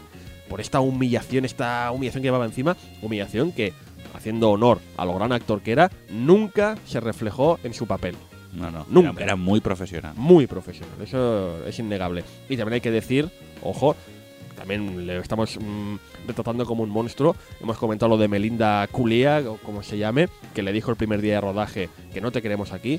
Pero también hay que decir que la misma Melinda, en una entrevista años más tarde, reconoció que, aunque esto es cierto, el último día de rodaje le volvió a llamar a su tráiler y le dijo: "Mm, Es verdad, yo te dije que no te quería aquí y sigo sin quererte aquí, pero reconozco que has sido muy profesional y alabo tu trabajo. Y eso De también hecho, es lícito. decir. Bueno, lo que le decía es, no es, no es nada personal contra Exacto. ti, simplemente que no queremos, o sea, que la idea de este show es básicamente un show para, para tíos. Entonces no queremos mujeres, pero has hecho un trabajo muy profesional y tal, pero ya te comenté que no te ibas a quedar en la, en la serie. Vamos, que el problema del Pepper seguramente es que, aparte de su ego desmesurado y este esta humillación, es que no tenía, ni, tenía, no tenía tacto. No, Tenía, no, el tacto no. Del, tenía el tacto del esparto, más Sí, bien, sí. ¿no? Pero bueno, eh, no se puede negar eso, de que el personaje de Smith es muy memorable y esa sonrisa socarrona, esos planes que siempre salen bien, era un personaje que a mí me tenía cautivado. Lástima saber, años más tarde, pues eso, que Peppard en el fondo era un personajillo, bueno, Hombre, se agradece la profesionalidad de Sí, que, sí, y de que lo que fuera el que lo que es el personaje no se, no se resintiera del, del- es lo que pensaba él como, como persona. No, no, es que yo nunca lo hubiera jurado, porque es que no notas esa sensación ni eh, cuando hay cuando hay una escena que involucra a Aníbal y a Mr. T, no ves roce aparente, no lo ves, pero estaba ahí. Curioso, ahora cuando volváis a ver el equipo A, pensarlo, que cuando estén en una escena los dos, no se soportaban, pensarlo, no, no se tragaban, y ahí están haciendo una escena, pues totalmente De buen creíble, rollo, sí, sí. de buen rollo y tal cual. En fin, eh, Peppard, insisto, pero hay más actores, obviamente. Sí. Dirk Benedict, eh, aquí conocido como Fénix, era por el contrario un habitual de la televisión. Si Pepper era un actorazo de cine, el Fénix, o sea, bueno, perdón, el Dirk Benedict había interpretado ya Starbuck de Battlestar Galactica, la serie clásica. o sea. La pedazo, nueva, la o nueva sea, no. La nueva no. Ha hecho un cameo, creo, ¿no? En la nueva, me parece. No había un momento en que aparecía. No estoy seguro ahora. No, en- creo que no. ¿No? ¿eh? No sé dónde, es que no sé dónde apareció hace No, poco. pero fue en la, fue la película de- del equipo. Ah, salió sí, bueno, aparte, eso también es verdad. Sí, sí. No, salió después. Hicieron después una foto de los dos Starbucks eh, tomándose Ah, un café vale. en el Starbucks. Vale, lo habré, sí, lo habré visto Exacto. ahí. Curioso. Bueno, originalmente el papel de, de bueno, de Face, de, de Phoenix, iba a ser interpretado por Tim eh, Danigan, que de hecho sale en el piloto. Pero los, eh, los tíos que mandan dijeron, este tío es muy alto, ¿no? Y muy joven, ¿no? No acaba de pegar de que estuviera en Vietnam. este". Claro. Y eh, una anécdota es lo que comentábamos, que como Pepper no se hablaba con Mr. T, pues utilizaba al pobre Benedict como intermediario para decirle las cosas así, ¿Qué me estás como estoy contando, como niño pequeño. Dile a tal de que no sé qué. ¿Qué me Y ves el, el, el Benedict. Oye, que dice, que dice Pepper que tal. Que sobreactúa. Sí, que si lo puedes decir esto un poco más rápido. Pues Mr. dile a, dile No, a no. Que es un capullo. Vale. Tío, Benedict y Mr. T se lo tomaban a cachondeo, porque es que cuando lo explica, lo explican los dos igual, de que le decía tal, el otro, vale, vale. Se, El se tapaba- el, el Mr. T se tapaba, se tapaba la boca y se, reía, se reía el empezaba, cabrón. Y le respondía, pero el Pepa se lo tomaba en serio, cabrón. O sea, es que era el ego que tenía era tan enorme que el tío, no, no, yo no voy a hablar directamente con este que lo tengo atravesado. Vamos, que se llevaban bien. El- aparte de Peppard, el resto de actores. El resto se llevaban bien. Se llevaban bien. Y todavía siguen Y llevándose de hecho, lo- bien. bueno, en, el- las, las- las entrevistas que hemos podido ver últimamente se ve que, que se llevan bien. Ya, Vale, ha pasado tiempo y tal, seguramente si tenían algún roce ya, Ya ha pasado. lógicamente. El último integrante del equipo A, Dwight Schultz. Schultz. Schultz. Schultz. Murdoch, vamos. Murdoch, sí. También había aparecido en varias películas, pero sería el equipo A lo que le daría realmente la fama que tiene hoy en día. Aunque más tarde ha salido en Sí. series y películas de Star Trek, que es Sí. bastante. Y de hecho, creo que también ha salido en, en, em, Stargate. En Star Trek hace un papel recurrente que ha aparecido pues, en las series, en algunas películas. Un papel, pues básicamente, imaginaos a Murdoch en el espacio. Es eso. Eh, es así. Bueno, es que según comenta, eh, él es un actor que sobreactúa y lo sabe. O sea, sabe. Él, él- él se vende como, como un actor que sobreactúa. O sea, el, el estilo que tiene de actuar es, es vamos, Cómico extremo. Extremo, sí, sí, sí, lo, lo exagera todo. Y esto, de hecho, le, le trajo problemas cuando estaba haciendo el, bueno, el casting y el piloto del, del equipo A. Porque los productores consideraban que no era adecuado por el papel, porque sobreactuaba mucho Claro. y querían sustituirlo. Pero por suerte, los resultados de los primeros visionados del piloto mostraron que la gente estaba, vamos, lo flipaba con Murdoch, que estaba súper contenta y cada vez que salía, digamos, le, le, le votaban como un loco. Sí, esto lo, lo vimos, eh, cómo funciona esto de las series americanas, los pilotos. Lo vimos en un capítulo de Los Simpson en que recogen a un grupo de gente, ¿no? Cogen a un grupo de gente de la calle, normal y corriente, los ponen delante de una pantalla de televisión donde emiten el piloto o el capítulo que toque y tienen un botón, tienen dos botones, un botón de no me gusta y un botón de me gusta, más o menos. Mm. Entonces, pues les invitan que cuando vean algo que les gusta mucho la serie, aprieten el me gusta y cuando algo que no, que no. Y dice la leyenda que cuando aparecía Murdoch en escena, los me gusta iban locos. Bah, subían como las. Subían, subían bah, disparados. Y, Y- dice que aunque solo se le oyera hablar. Sí, y, sea, y gracias a eso, eh, continuó en la serie. Dwight por suerte. Schultz pudo conservar su papel Su como papel Murdoch como memorable. Sí, sí, que sí, que sobreactuado increíble. Eh, Pero cuando, cuando lo ves en Star Trek te das cuenta también que está sobreactuado tremendamente. Pero es que para el personaje que hace Claro. ya le va bien. claro. No, no, es que las locuras de Murdoch es, es una cosa memorable del equipo A. No sería lo mismo si no estuviera, estuviera él. Efectivamente. Bueno, lo que comentábamos antes, a lo largo de la serie han salido otros papeles recurrentes de actores poco conocidos.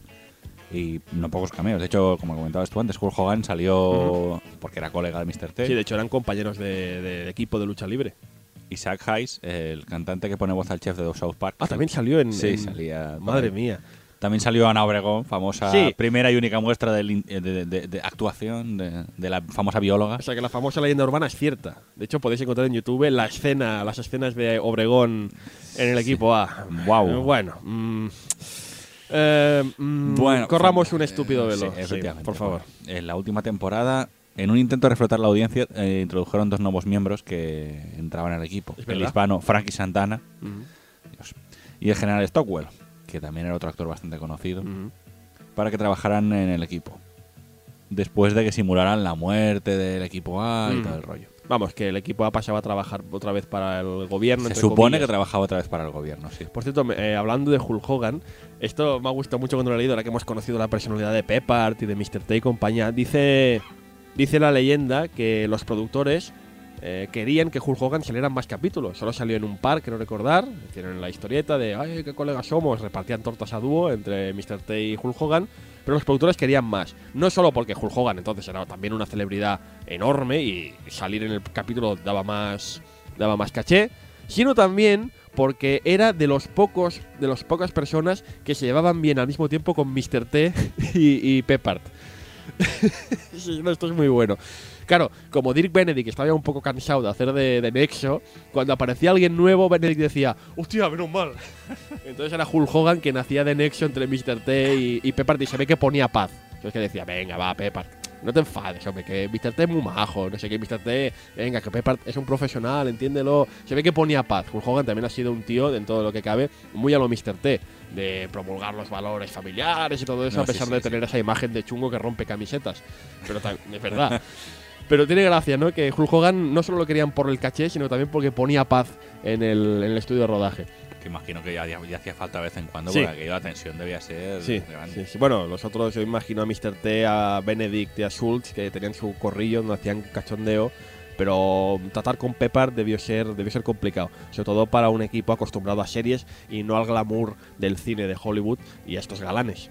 Debió ser complicado. Pero bueno, tiene gracia. Hogan estaba ahí poniendo paz.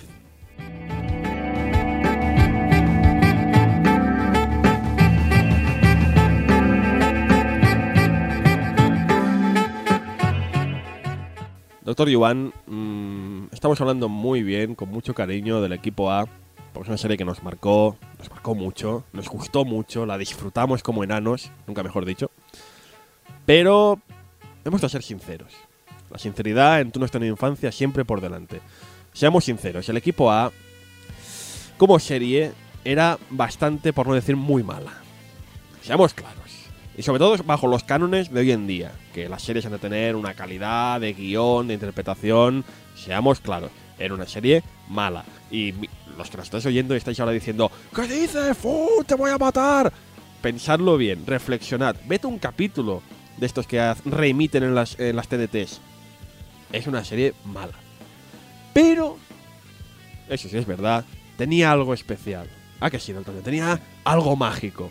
No sé cómo definirlo, porque no una serie mala, pero es aquel- aquella clase de malo que te, que te encanta.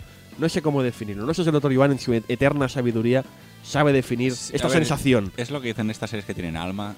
Exacto. O sea, Alma, tienen- alma, sí señor. Sí, sí, o sea, es una serie que dices, vale, la serie en sí misma es mala, porque Es la mala. serie, dices, el argumento es, es, vamos, es una línea de texto. Es blanco y negro. Sí, no sí, tiene... es de, este malo está haciendo la puñeta a estos y el equipo A lo salva. ¿Por qué Es hace la ya está, puñeta? no hay más. Porque es malo. Es malo. ¿Es malo? Sí, sí, los malos en el equipo A son malos porque son malos. Es aquello de, me he levantado y hoy voy a ir a fastidiar a esta familia. Tú. Sí, era todo, Vamos, muy, y todo muy visceral, todo muy. adrena- era adrenalina pura. es- No sé, era. era Hombre, también era los 80, no, Sí, no, no era como, como hoy en día de no, el malo es malo, pero es malo porque tal, tal, tal, y en realidad tiene esto. Y dices, "Uf". Dejémoslo ahí, me ha gustado mucho esa definición. Tenía alma. Todos los capítulos, al final, eran lo mismo. Eran siempre lo mismo. Fíjate, es que voy a, voy a contar ahora mismo, yo creo que los guionistas del equipo tenían un- una escaleta y, y la seguían y simplemente iban, interca- iban rellenando los vacíos. Todo empieza con alguien acosado por el malo maloso. Una persona, un pobre comerciante de una ciudad, una ¿Qué familia. vamos a hacer? Nadie nos ayuda. Una familia que quieren echar de su casa por la burbuja inmobiliaria. Ya, ya, entonces ya se hablaba de esto. Ves la pobre familia que ocupa unos terrenos que el malo maloso quiere para hacer un edificio de 200.000 plantas. El equipo A viene en su ayuda porque consiguen encontrarlos. Sí, exacto. De llegan a sitio X donde Sí. está. Les han dicho que pueden encontrar el equipo A. Entonces aparece Aníbal disfrazado de algo. Exacto, aparece Aníbal disfrazado de algo y dice, tranquilos, nosotros los ayudaremos. Van a buscar el equipo A, va a buscar a Murdoch, al manicomio, donde lo sacan, donde se escapa. Eh, obligan a MA a volar. No importa por qué, MA acabará volando en algún momento del capítulo. Fénix se liga a la chica de, los indefensos, se liga, hey, ¿qué pasa, amiga? No sé qué. Eh, todo el equipo se queda en un momento de la película, de la serie, encerrado en algún lugar, sin razón aparente, junto a un montón de herramientas y chapas de, de metal. Montan un arma súper chula a lo bricomanía, que dices, madre mía, ya entonces ya también iban con el bricomanía. Y al final se salvan todos, los buenos buenos salen victoriosos, los indefensos pueden conservar su, su, su honor y los malos son entregados a la justicia que se encargará de ellos. Y ya está. Siempre, siempre, siempre era lo mismo. Me, Siempre. me acabo de acordar de, de la parodia que hacía en el Muchacha Danui. Sí. Cada capítulo era distinto. Sí, es que siempre era lo mismo, de verdad. Vete un capítulo, incluso el de Ana Obregón, que dices, bueno, Ana Obregón era la que se ligaba a Fénix, pero. ¡Ah! Fénix, huye, huye rápido. Fénix, huye Fénix. Pero bueno, que, que ahí está, siempre lo mismo. Es verdad que al final de la temporada, al final de la cuarta y quinta temporada, mm, el esquema cambió un poco, porque ya hemos dicho, quiso centrarse la serie en el pasado en Vietnam de los La componentes. hicieron un poco más seria al Sí. final del. Sí, sí. Eh, pero al final, semana tras semana, era lo mismo. Era lo mismo, siempre era lo mismo y siempre sabías cómo iba a acabar, siempre sabías los chascarrillos. Decíamos la semana pasada de Ranma, que también siempre era lo mismo, pero tenía, igual que Ranma esta serie, ese qué sé yo, ese yo que sé, que nos encantaba. Que hacía que viésemos las series, cada capítulo, semana tras semana. Algunos dirán que el equipo A triunfó, que nos gustaba tanto por la testosterona, por ser una serie de tiros, de machos aguerridos, de explosiones, yo qué sé. Pero yo creo que no era por eso, doctor Iván. Es verdad que la serie la vendieron como eso, como una serie para tíos testosterónicos perdidos, pero yo creo que había algo más pues, detrás de su éxito. Yo creo que no eran simplemente explosiones, que otras series de la época también la tenían, al fin y al cabo. Yo creo que el equipo A triunfó por una sencilla razón, y que ya hemos mencionado en este programa, el carisma. El carisma, no solo el alma, el carisma también. Porque el carisma a cada uno de los principales protagonistas, porque siempre en todas las series hay el que destaca, siempre hay un personaje que destaca por encima del otro, siempre hay la estrella. Es verdad que aquí Mr. T era la estrella, es verdad, pero los cuatro personajes estaban muy bien definidos, muy bien escritos y cada actor clavaba a ese personaje. O sea, todos teníamos un personaje favorito en el equipo A, pero todos no queríamos prescindir de ninguno. Todos sabíamos que el equipo A, sin uno de los cuatro componentes, estaba cojo. Estaba cojo, porque necesitaba a cada uno de ellos. Porque vale, sí, eh, el rollo de los héroes que hacen el bien y son perseguidos por una injusticia está muy bien. Y lo hemos visto mil veces en series y películas. Pero lo importante era la definición, lo bien definida que estaba la personalidad, insisto, de MA, de Phoenix, de Murdoch y de Aníbal Smith. Y esto es así, porque mira, las locuras de Murdoch no podían faltar. Un capítulo sin las locuras de Murdoch estaba cojo. Nos encantaba el momento en que Fénix podía conseguir cualquier cosa de cualquier lugar ligándose a la cachonda de, de turno. Nos encantaba, veíamos el tío ahí con la jeta que gastaba. Nos, nos volvía locos. Eh, nos pasábamos todo el capítulo esperando ese momento de Smith diciendo, me encanta que los planes salgan bien. Cuando lo decía la frase, todos, oh Dios, qué grande. Y como no, nos encantaba ver a MA repartir tortas. Que también era otro... O cuando le metían en el avión ah, en contra de su voluntad. Todos los personajes tenían su qué y eran indispensables. A mí, la parte que me- también me, me molaba mucho es cuando se despertaba. Sí, que decían, ¿qué habéis hecho? ¿Dónde estoy? No, hemos venido conduciendo 40 horas. ¡Mentira! ¡Mentira! Mentira, no intentáis engañarme, me habéis metido en el avión. Y tú. Ay, MA. El equipo A, insisto, de verdad, era más que una simple serie de tíos y testosterona. Era algo especial, de verdad. Era algo diferente. Todos llegamos a desear, es verdad, todos llegamos a desear que llegase el día en que el equipo A fuera exculpado. Fuera exculpado de ese delito que no cometieron, entre comillas. llegamos a sentir verdadera empatía por sus protagonistas. Y a pesar de que sabíamos que si les, exculpaban, se acababa la serie, nosotros queríamos que se que exculparan el equipo A.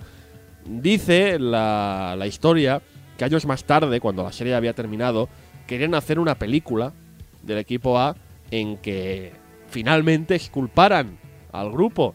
Pero como Peppard estaba ya muy mal de salud y posteriormente moriría, este proyecto fue cancelado. Con lo cual nunca, doctor Yuan, nunca hemos visto exculpado al equipo A. Supuestamente siguen por ahí fuera ayudando a los indefensos.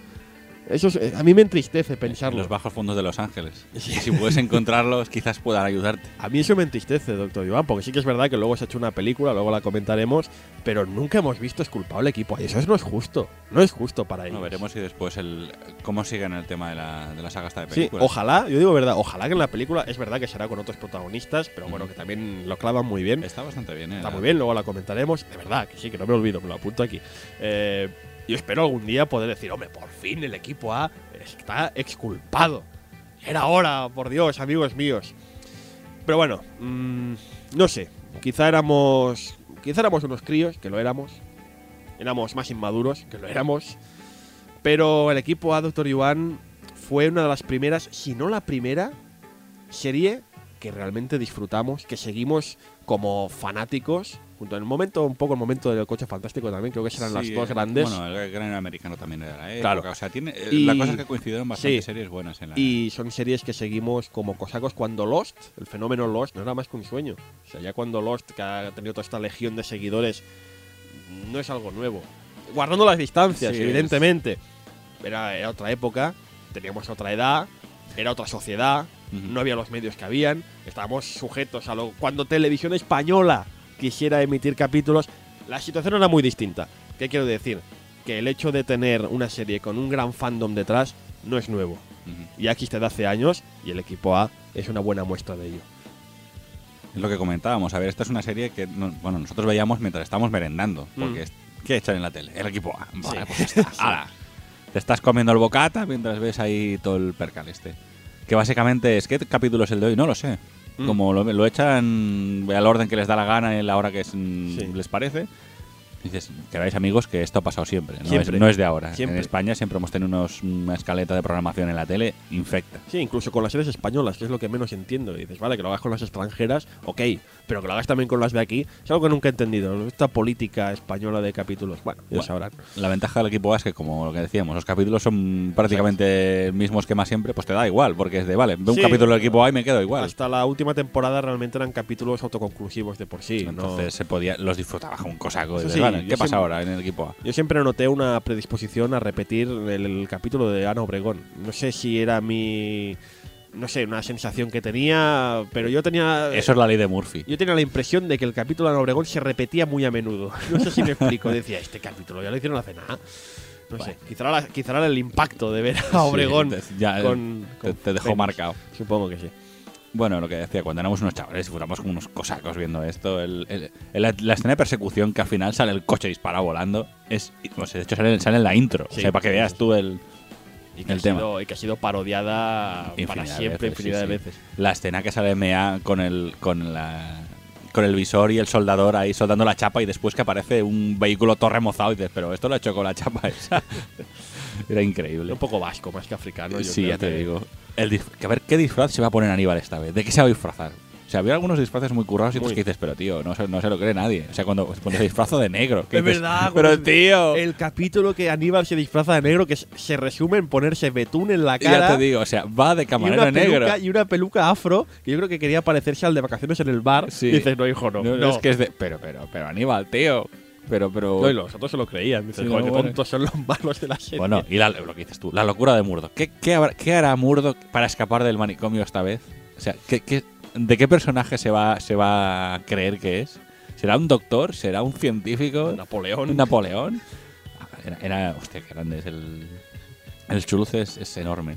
A ver, la serie no va a ganar ningún premio por su argumento porque, a ver, eh, lo que decimos, todos los capítulos son iguales y los malos son muy malos y los buenos son muy buenos. Pero a ver, éramos chavales en la época y nos parecía lo que era más. Vamos, lo que molaba más en- de todo lo que echaban. Sí, pero ojo que no solo gustaba a niños, sino también gustaba a adultos, ¿eh? Hombre, Cuidado. a ver, era una serie muy divertida Además y había, había- y había mucha acción y era una serie muy ágil. Además, había ese componente George Pepper que hacía que la gente más mayor de la casa Además, ¿qué dijera, hace? anda, es ¿qué Pepper". hace el Pepper aquí? Sí, sí, eso era un comp- estaba muy bien pensado, ¿eh? Coger a un tío famoso del Sí, mundo de hecho el otro Hollywood. actor que iban a coger también era él. Exactamente. el palo. O sea, imagino que es para ver la gente un poco más mayor para que se enganche a la serie. Bueno, y lo que decimos, los personajes son las columnas de la serie. O sea, sin los personajes mm, la serie no vale un pimiento. Pero es que además la personalidad individual y como grupo te hacían enganchar de la serie, te, te hacían que, que los apoyaras y que, y que Mm. quisieras que realmente algún, en, en algún momento por fin se reconociera de que eh, eran inocentes Eso- crimen chungo que los que, que, que, vamos que eran buena gente que, Pero eso nunca pasó, doctor Iván. ¿No? Nunca llegamos a ver exculpados de ese crimen que no cometieron, entre comillas, el equipo A. Qué lástima. Pero bueno, sí, los personajes, cuatro míticos personajes que serán recordados para siempre. Para siempre, de verdad.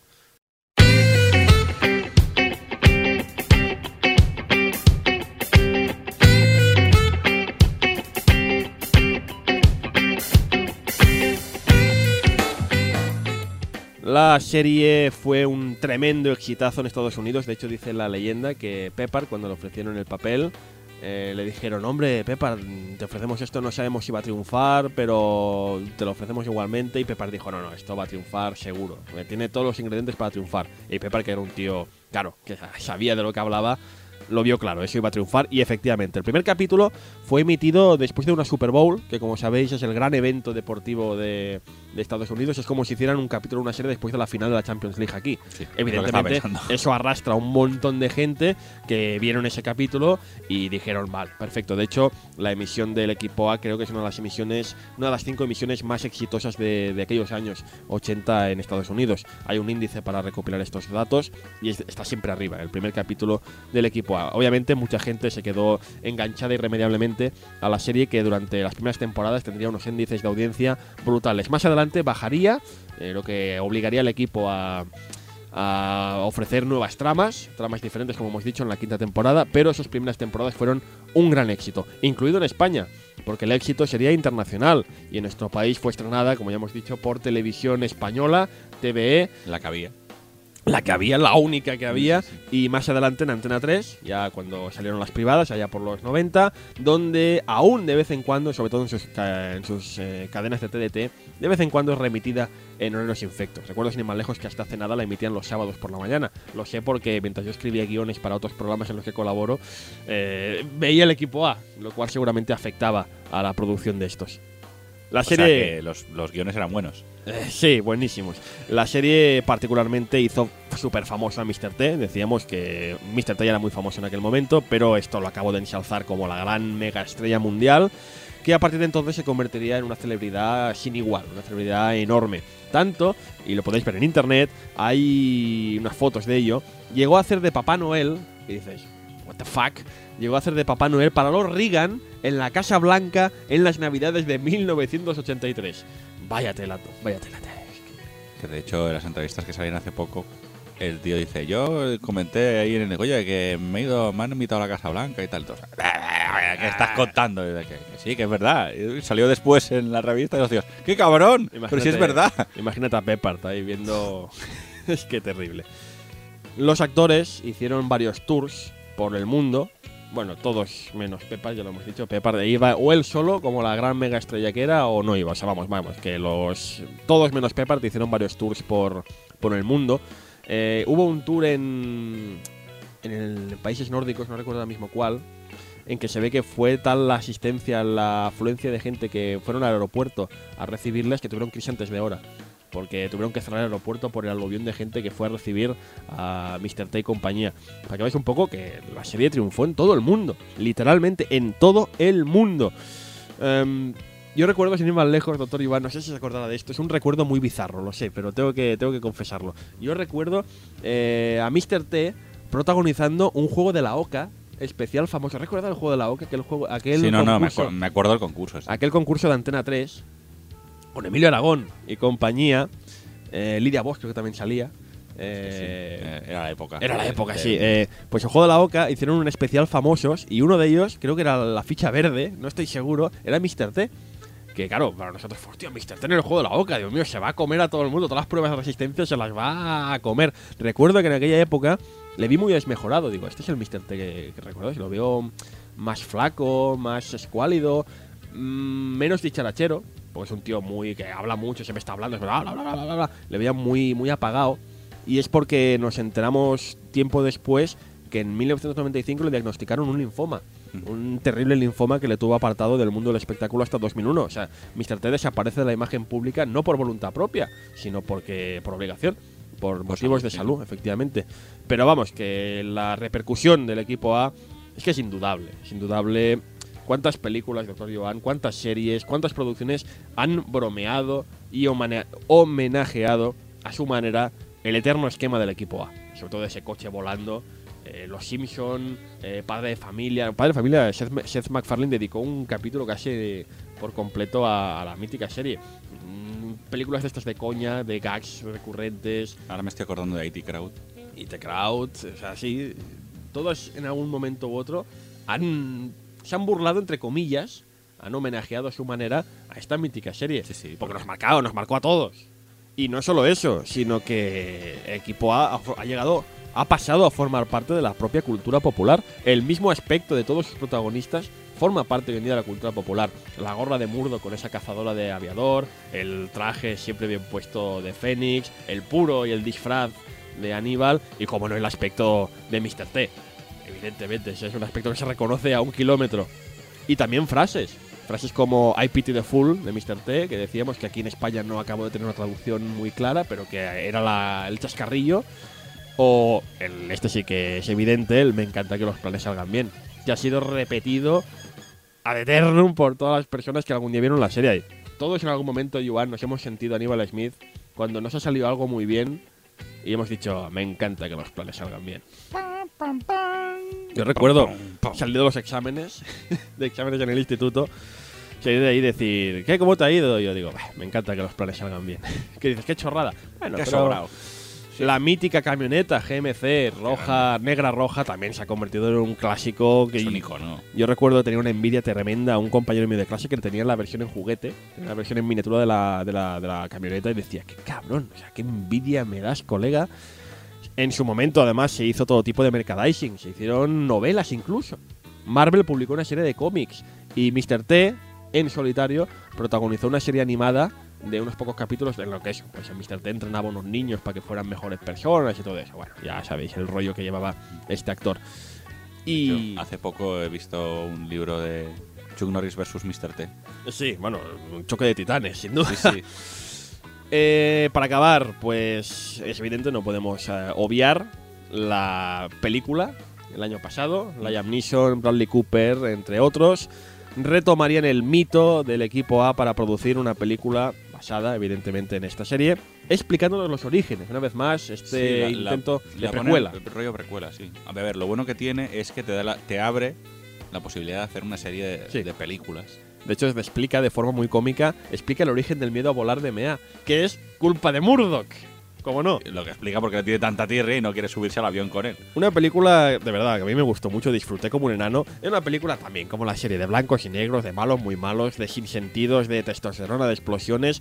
Pero una película que no sé. eh, yo me senté en el cine y me volví a sentir como un crío de 10 años comiendo el- la tostada con nocilla. Lo bueno que tiene la película es dos cosas. Que mantiene el espíritu original de la serie. Se nota que, que les ha gustado. O sea, son, son gente que realmente ha disfrutado de la serie original. Y la adaptan bien a, la época actual. Lo bueno que tiene es eso. O cogen la serie, cogen todo lo bueno de la serie y lo adaptan a, al ahora, digamos. Sí, ya veis que Doctor Joan está hablando positivamente de una película del siglo XXI. Esto es porque yo le llevé a rastras, eh, le encadené con unas cadenas, en rollo como en el silencio de los corderos. No, haciendo con unas cadenas me sentía como MA. Entonces, Sí, no, no, te- le até como, el- como en el silencio de los corderos. Le puse en el cine y dije, usted, doctor Iván, va a ver esta serie, esta peli que está muy bien. Y él, no, no, soltadme. Pero al cabo de un rato, Iván estaba como yo. Volvió a sentirse como un crío delante de la tele viendo esta película, que está muy bien, insisto. Y eso sí, abre la posibilidad a una nueva, nueva serie de películas y que por fin podamos, después de 30 años, ver exculpado al equipo. A Liam Neeson como como Aníbal está inmenso. Yo tenía mucho miedo, pero tenía mucho miedo de cómo llevaría Liam Neeson a Aníbal a la gran pantalla, pero olvidaba que Neeson es un actorazo como la copa de un Sí, pino, no, al mismo nivel de Peppard y que grande. y lo clava. Lo clava yo, además que parece Liam Neeson también un maestro del disfraz porque no parece él, parece realmente Aníbal. Es algo tremendo, de verdad. Si podéis ver No la película, llama, pero el actor que hace Murdoch también lo clava mucho. también, sí, sí. Vamos, que lo, único malo de la película, no es spoiler, voy a ser al principio de la peli, es que la, la- la furgoneta tiene poco protagonismo. De hecho, en la primera escena Uf, la... No. A mí me dolió eso, a mí me dolió un montón. Pero bueno, insisto, película, ahí la podéis encontrar por ahí en DVD Está- y está bien Blu-ray. El guiño, pero. Ya. Dices, Es doloroso. Está muy bien la peli, de verdad. Es, no es tan inocente como la serie original, porque han pasado 30 años, pero sí, está muy también bien. es lo que pasa cuando no haces tipo película. que siempre quieras que no lo orientas un poco más. Vamos, yo te que cuando saquen la segunda parte, La no tendré que arrastrarlo al No. cine. Podrá venir Podrá- sin, podrá- sin. Podré ir. ¿Sí? Sí. A ver si es verdad. Me pondré gafas de sol para que no me reconozcan.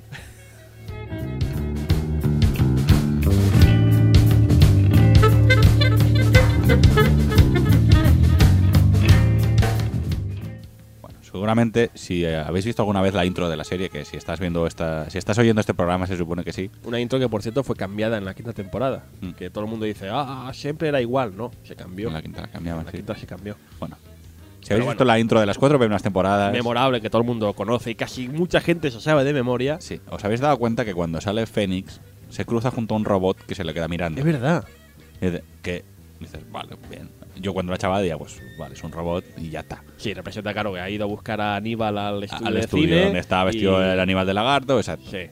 Pues el robot este famoso es un Cylon de la serie clásica de Galáctica.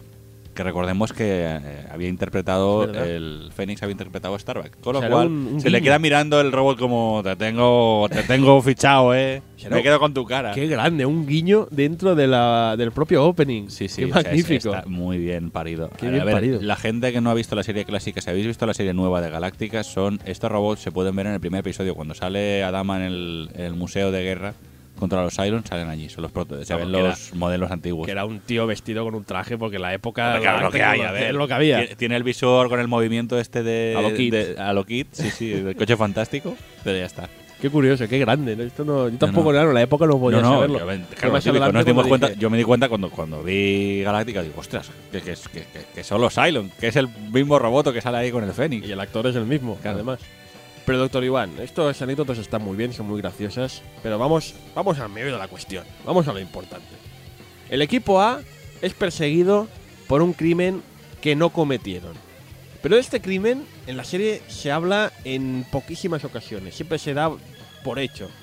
Pero eso, ¿qué era el, el- el delito que nunca cometieron o sí cometieron o qué sé yo? Explica- se, se- se sabe. Sí. Se sabe cuál fue este crimen, que Sí, nunca ah, acaban de explicar muy sí. bien. A ver, realmente mm, sí que lo cometieron, pero Sí era, lo cometieron. Lo cometieron, Atención. pero bajo órdenes. O sea, que en realidad no era un crimen, era una misión. Ah, explícame, a ver, ¿cómo, cómo va A esto? ver, oficialmente se dice que durante la guerra de Vietnam, el coronel Samuel Morrison, que es el personaje que después salía también en la película, de hecho, ordena al equipo A que atraque el banco de Hanoi para ayudar a la finalización de la guerra.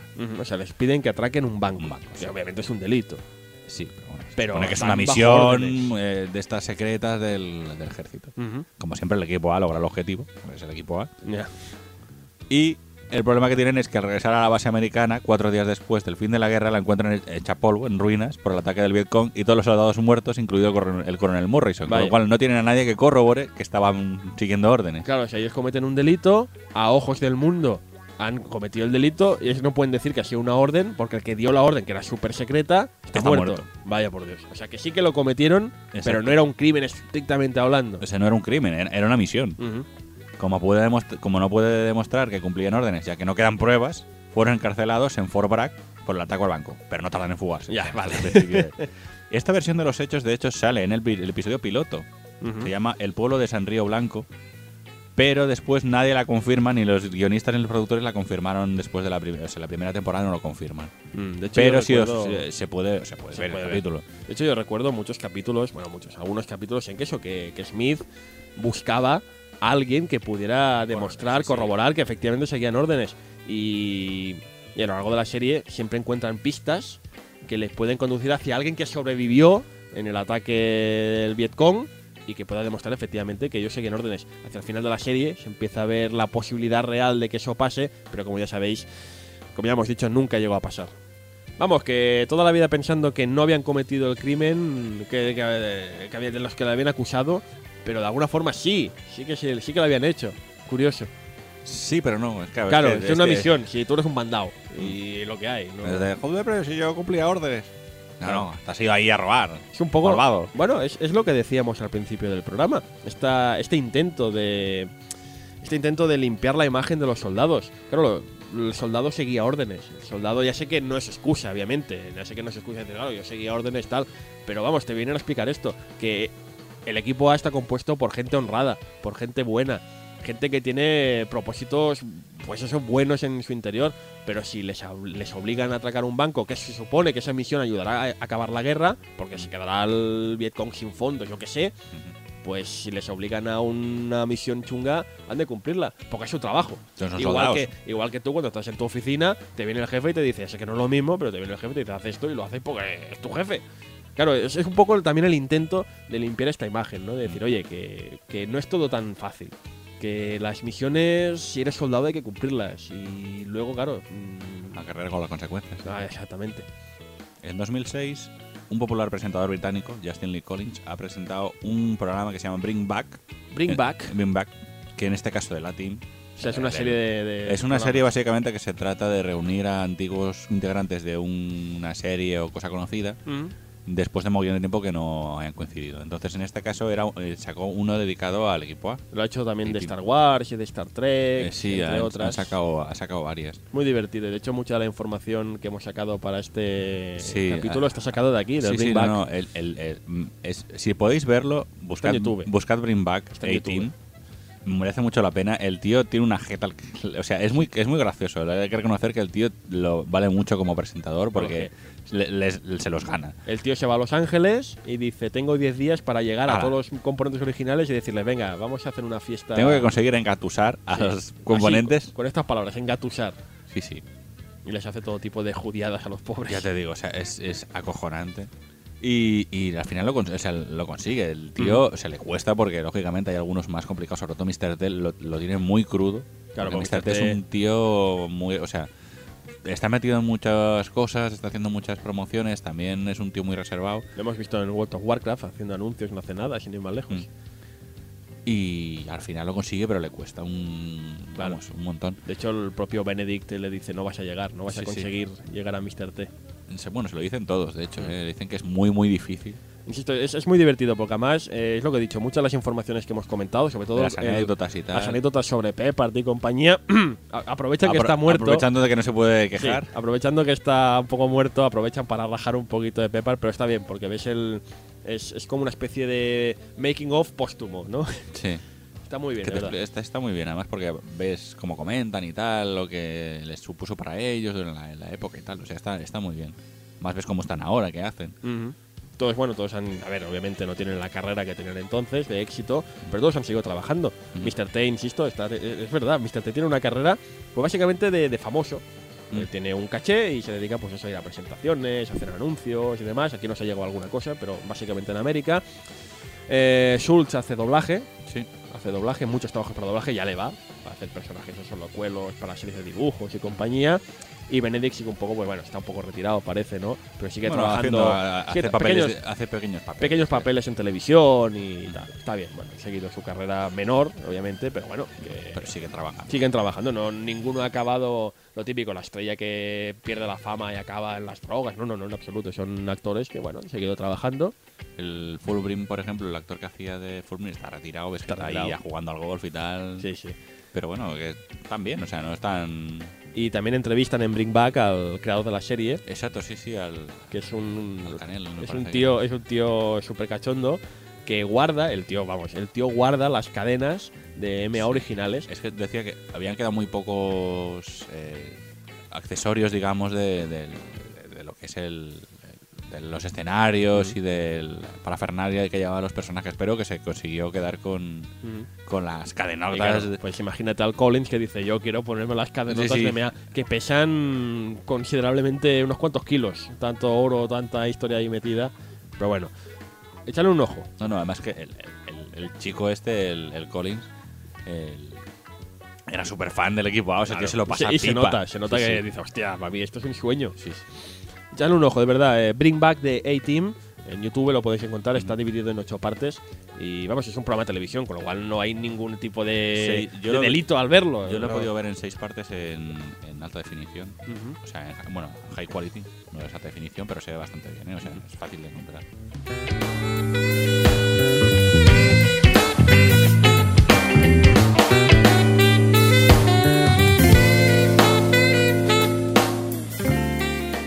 Bueno, si después de todo esto os han entrado ganas de ver el equipo A y no tenéis ganas de buscar la TDT, Vamos a la TDT. Seguro, seguro que. Seguro que en Nitro, el canal este de Antena 3 de testosterona pura y dura, seguro que por las 12 de la tarde o a la hora de comer, seguro que lo hacen.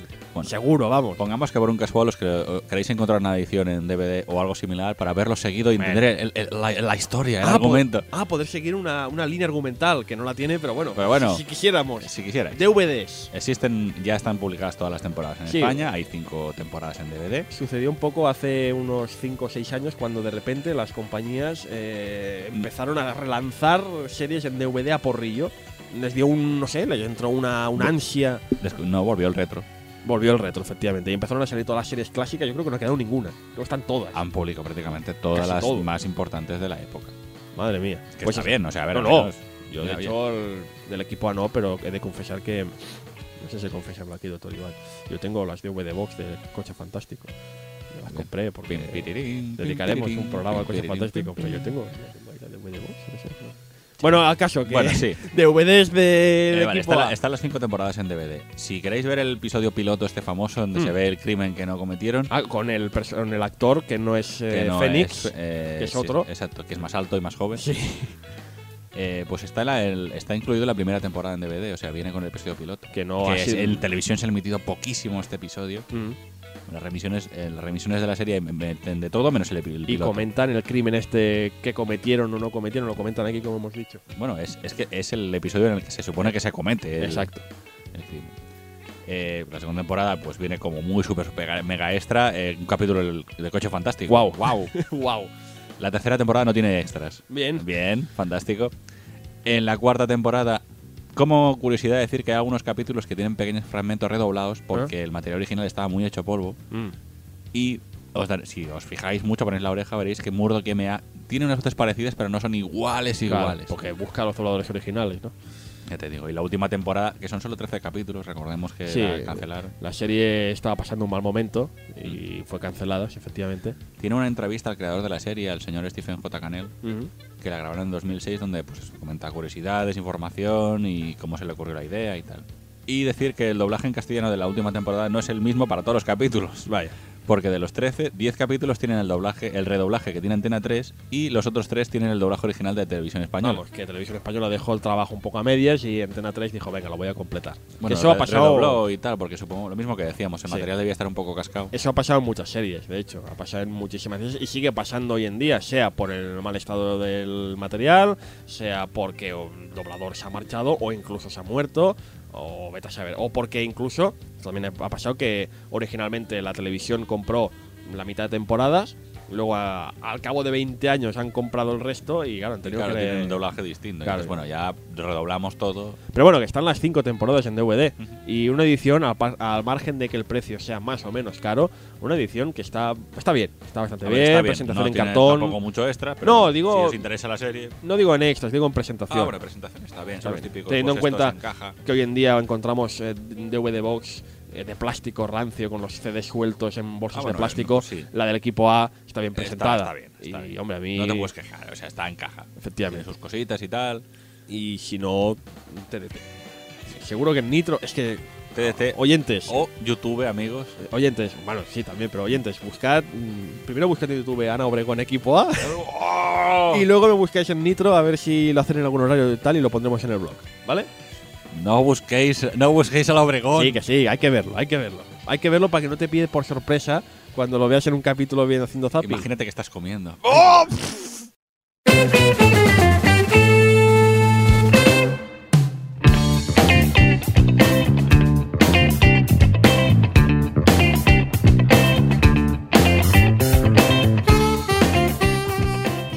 Pues aquí está, el equipo A, serie magnífica, serie mítica de nuestra infancia, serie siempre igual, siempre nunca sorprendía, siempre sabíamos a lo que íbamos a tenernos en cada capítulo, pero aún así mito de nuestra infancia y maravilloso recuerdo, de verdad, maravilloso recuerdo de esas tardes con la tostada con nocilla delante de la televisión, viendo gente explotando y pegándose tiros, pero no moría nadie nunca y al final eh, gente como Mr. T nos daban un buen ejemplo, un buen ejemplo de que hay que proteger a los demás, ayudarles y ser buena persona.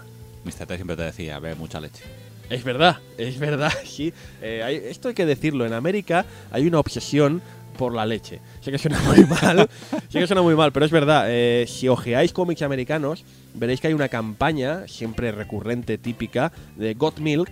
Que es una campaña que lleva años, años y años haciéndose, en la que simplemente se retrata a algún personaje muy famoso de, de la, de la sociedad americana bebiendo leche con el bigotito de, de leche en el, en el, pues en Bueno, el sí, labio. es, es como en plan, vive sano, bebe Sí, leche. y pues eso, cada, cada, cada mes en los cómics y en carteles por la calle y en televisión siempre ves a la figura de turno, sea, el- sea jugador de básquet, sea el actor de la última película, sea ahora por ejemplo están sacando Green Lantern. Green Lantern, el actor Green Lantern, pues con el bigotillo y la leche en un vaso verde, obviamente. Pues es muy curioso, siempre han tenido esta obsesión. Y MA fue uno de los grandes eh, avatares de esta campaña en los 80 de vengan niños, beber leche para crecer y haceros tan fuertes como yo y tan negratas. Eso ya no lo sé, pero vamos, que sí, que, que MA bebía mucha leche. Tenía muy mala leche, efectivamente, y, pero la bebía de muy buena. Sí. Qué, qué- qué- cutre me ha quedado este, esta reflexión de baratillo. Bueno, en fin, doctor Iván, ¿algún último comentario para toda esta gente que no está decidida aún si dedicar, claro, después de 30 años, ahora dedicar un momento a esta serie tan viejuna? ¿Qué le podemos decir? Ya sabéis, si tenéis algún problema y conseguís encontrarlos, el, el equipo A merece mucho la pena que lo veáis. Testosterona, Sí, a ver, lo bueno que tiene el equipo A es, eh, mira, estoy aburrido, quiero ver un capítulo de algo Y no porque, pensar. y, y- y pasármelo bien. Básicamente es, quiero algo que me dé buen rollo. El equipo A, otra cosa no, pero te lo ves y te quedas con, con buen cuerpo. bueno, a excepción de los últimos capítulos, que ya decíamos Sí, que bueno, la última temporada, bueno, la, la última temporada es eso. Ya en plan de, uy, la gente se está cansando de los capítulos de buen rollo, vamos a poner un argumento aquí de la guerra de Vietnam y tal, y tú. Habéis cagado. Sí, y se fue. Pero bueno, nos han dejado para el recuerdo también una gran película. Y también lo Ujú. recomendamos. Y también os recomendamos eso, que veáis el Bring Back de A-Team en YouTube. Es que muy grande el Bring mola Back. mogollón, Sobre todo si habéis visto ya la serie. En fin, pues eso, el equipo. Y a ver, la semana que viene, ¿qué tendremos? Pues la semana que viene es muy especial. Es muy especial, doctor Yuan, porque de vez en cuando, no de forma muy, eh, no muy habitual, pero de vez en cuando tendremos la ocasión de disfrutar, el placer de disfrutar aquí en Tú no tenido infancia con algún invitado, con algún tercer contertulio cuya pasión por la obra tratada sea más que conocida y que nos ayudará a analizar el fenómeno de esta. La semana que viene, si todo va como debe, estamos aquí negociándolo, será una de estas ocasiones. Una de estas ocasiones en que tendremos el placer de compartir el programa con un invitado, en este caso David Cordovilla, alias Elsa Eva, reputado locutor radiofónico con el que hablaremos de una serie que marcó historia en Japón, pese a no ser muy conocida en nuestro país. Ahora empiezan a aparecer cositas, pero en Japón es una casi religión. Estamos hablando naturalmente de Gundam, la serie original, Mobile Suit Gundam, la serie de la que los japoneses son tan y tan y tan freaks que son capaces de hacer una estatua gigante del robot protagonista y llevarla a disposición por todo el país. Buscad en internet, habéis visto esta imagen seguro mil veces. Una serie que es mucho más que simples batallas entre robots, una historia de guerra, de política, de conflictos de todo tipo, de... de- es, es como la vida misma. De verdad, eh, sentó un, un punto de inflexión. Siempre hablamos aquí de puntos de inflexión, pero es verdad, un punto de inflexión en las historias de en las historias adultas en el anime japonés. Un mito, de verdad, en la cultura popular japonesa. Gundam, Mobile Suit Gundam, la primera, la original, que ha despertado, como bien sabéis, mm, decenas, y no exagero, decenas de subseries después, pero aquí nos centraremos solo en la primera. Pues eso, Gundam, Mobile Suit Gundam, la primera, la original. Intentaremos eh, de verdad conversar con Saeva durante durante una hora. Espero de verdad que sea una hora porque, doctor Iván, o sea, la semana pasada decíamos, intentaremos, eh, hemos hecho una hora y veinte para las crisis, intentaremos acortar, de verdad, verdad que acortaremos y, hicimos una hora y cuarenta, una hora y cuarenta, una hora y cuarenta. Miedo me da saber lo que haremos este, este- Una hora y cuarenta. con el programa del equipo A, sinceramente. Una hora y cuarenta para Ranma, Dios mío. Es que cuando lo vi pensé. Hay gente que dice, hablad, hablad, a mí me gusta, pero hay otra gente que dice, niños, que hay podcasts muy buenos que duran 20 minutos y ya está, ya tienen suficiente. Mm, bueno, por cierto, es verdad, hablando de otros podcasts, tenemos que empezar a poner promos, que esto se ve que está muy de moda, doctor Iván. En los Mm. podcasts poner promos de otros podcasts que tú escuchas. Yo escucho muchos podcasts muy interesantes y, y quiero poneros sus cuñas. Y que ellos pongan la nuestra en, en- en- en su programa, claro.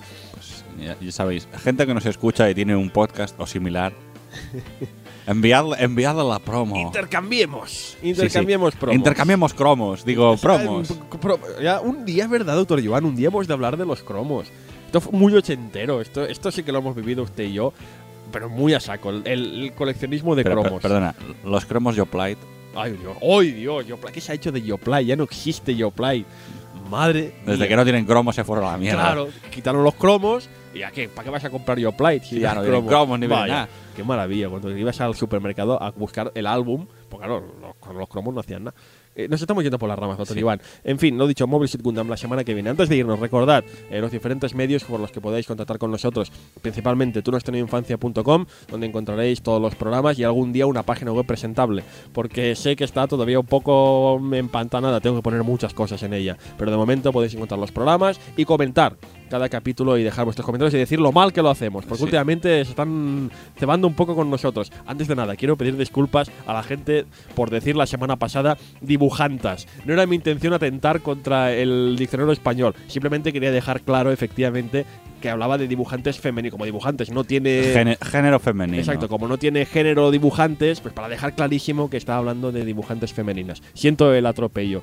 Y otras cosas que nos han criticado sobre nuestra forma de, de hablar, de, de narrar, de no sé qué, también pido disculpas. Pero bueno, es- es- no llegamos a más, es lo que Bueno. somos. No, no se puede hacer De, más. de momento siento. no nos pagan por esto, o sea Sí. que es que. Lo, lo- lo siento mucho. Nosotros hacemos lo que También podemos. en la página web podéis ver eh, las imágenes que he ido poniendo para los, De verdad, qué para bonitas. los ep- episodios barra capítulos de este podcast. Este tío se curra unas imágenes bien chulas cuando veáis la del equipo A. Madre mía, seguro que cuando estés escuchando esto la habéis visto ya, obviamente. No, hombre, Y si- si- dicho, hombre, depende. si- "Joder, si qué se lo han guapo". bajado del Atunes o cosas de estas. Sí, porque gracias, doctor Iván. Porque estamos en Atunes, efectivamente. Estamos en Atunes y cuidado, estamos como elemento nuevo y destacado. Cuando lo vi dije, "Ah, esto es de Atunes, Espera, tengo espera, ni se idea". han equivocado. Se han equivocado seguro. O sea, no puede ser que compartamos lugar con esos pedazos de están ahí. No puede ser. Allá- aquí falla algo, lo que demuestra que Apple es el mal. Ahora ya lo he soltado. Mi, También- mi alegato anti-Apple. Podéis tener noticias del programa o cuándo va a salir o si se nos ha caído una muela en el Twitter. En el Twitter, efectivamente, arroba TNTHI. Las iniciales del programa, Sí, amigos. es que, es que tú no has tenido infancia, no cabía. Me- se me quedaba en tú no has tenido inf. Y dije, hombre, tú no has tenido Eh, inf. espera, espera, ¿qué, qué no he tenido qué? ¿Qué no he has- tenido qué? No has tenido inf. Y yo, ¿cómo Inf. que inf? ¿Qué, qué, qué- Infierno. inf? Algún día tengo que abrir un grupo en Facebook o algo, doctor Iván. Pero es que son, no sé. mm, ¿Usted cree que.? A ver, oy- oyentes, opinad. ¿Hacemos un grupo en Facebook o nos quedamos en el Twitter? No sé, es que no somos muy de 2.0. Doctor Iván no, porque no sabe ni qué es internet. Es el mal para él. Dice que se carga las series y las películas. Y yo, bueno, ya veis la web, lo, lo, lo empantanada que está. Bueno, igualmente, también eso de decirlo, esperaré que sea esta semana. Esta semana intentaré abrir un correo, un correo para que podáis contactar directamente con nosotros y podáis proponernos cosas que queréis que hablemos en el programa, series, eh, películas, mangas, cómics, lo que queráis. Porque como Iván lo ha visto todo, no le pillaréis. Es que no diréis nada que no haya visto. A mí quizás sí, porque yo no he tenido tanta infancia como el doctor Iván. Pero el doctor Iván lo ha visto todo. O sea que eh, daremos un mail para que propongáis. Y también, de paso, pues el tema de promos y demás. Exacto. También para que podamos hacer un intercambio de cromos, como Exacto. dice el doctor Sí. Iván. No nos demoramos más, en serio, que tenemos mucha faena y tenemos que coger a Saeva por los pelos y traerlo para aquí eh, para, eh, para preparar este especial Gundam. Doctor Iván, muchas gracias por estar aquí hoy con nosotros. A la gente que nos oye, gracias por oírme. A ti por dejar, gracias por abrirme la puerta y dejarme entrar. Sí, efectivamente.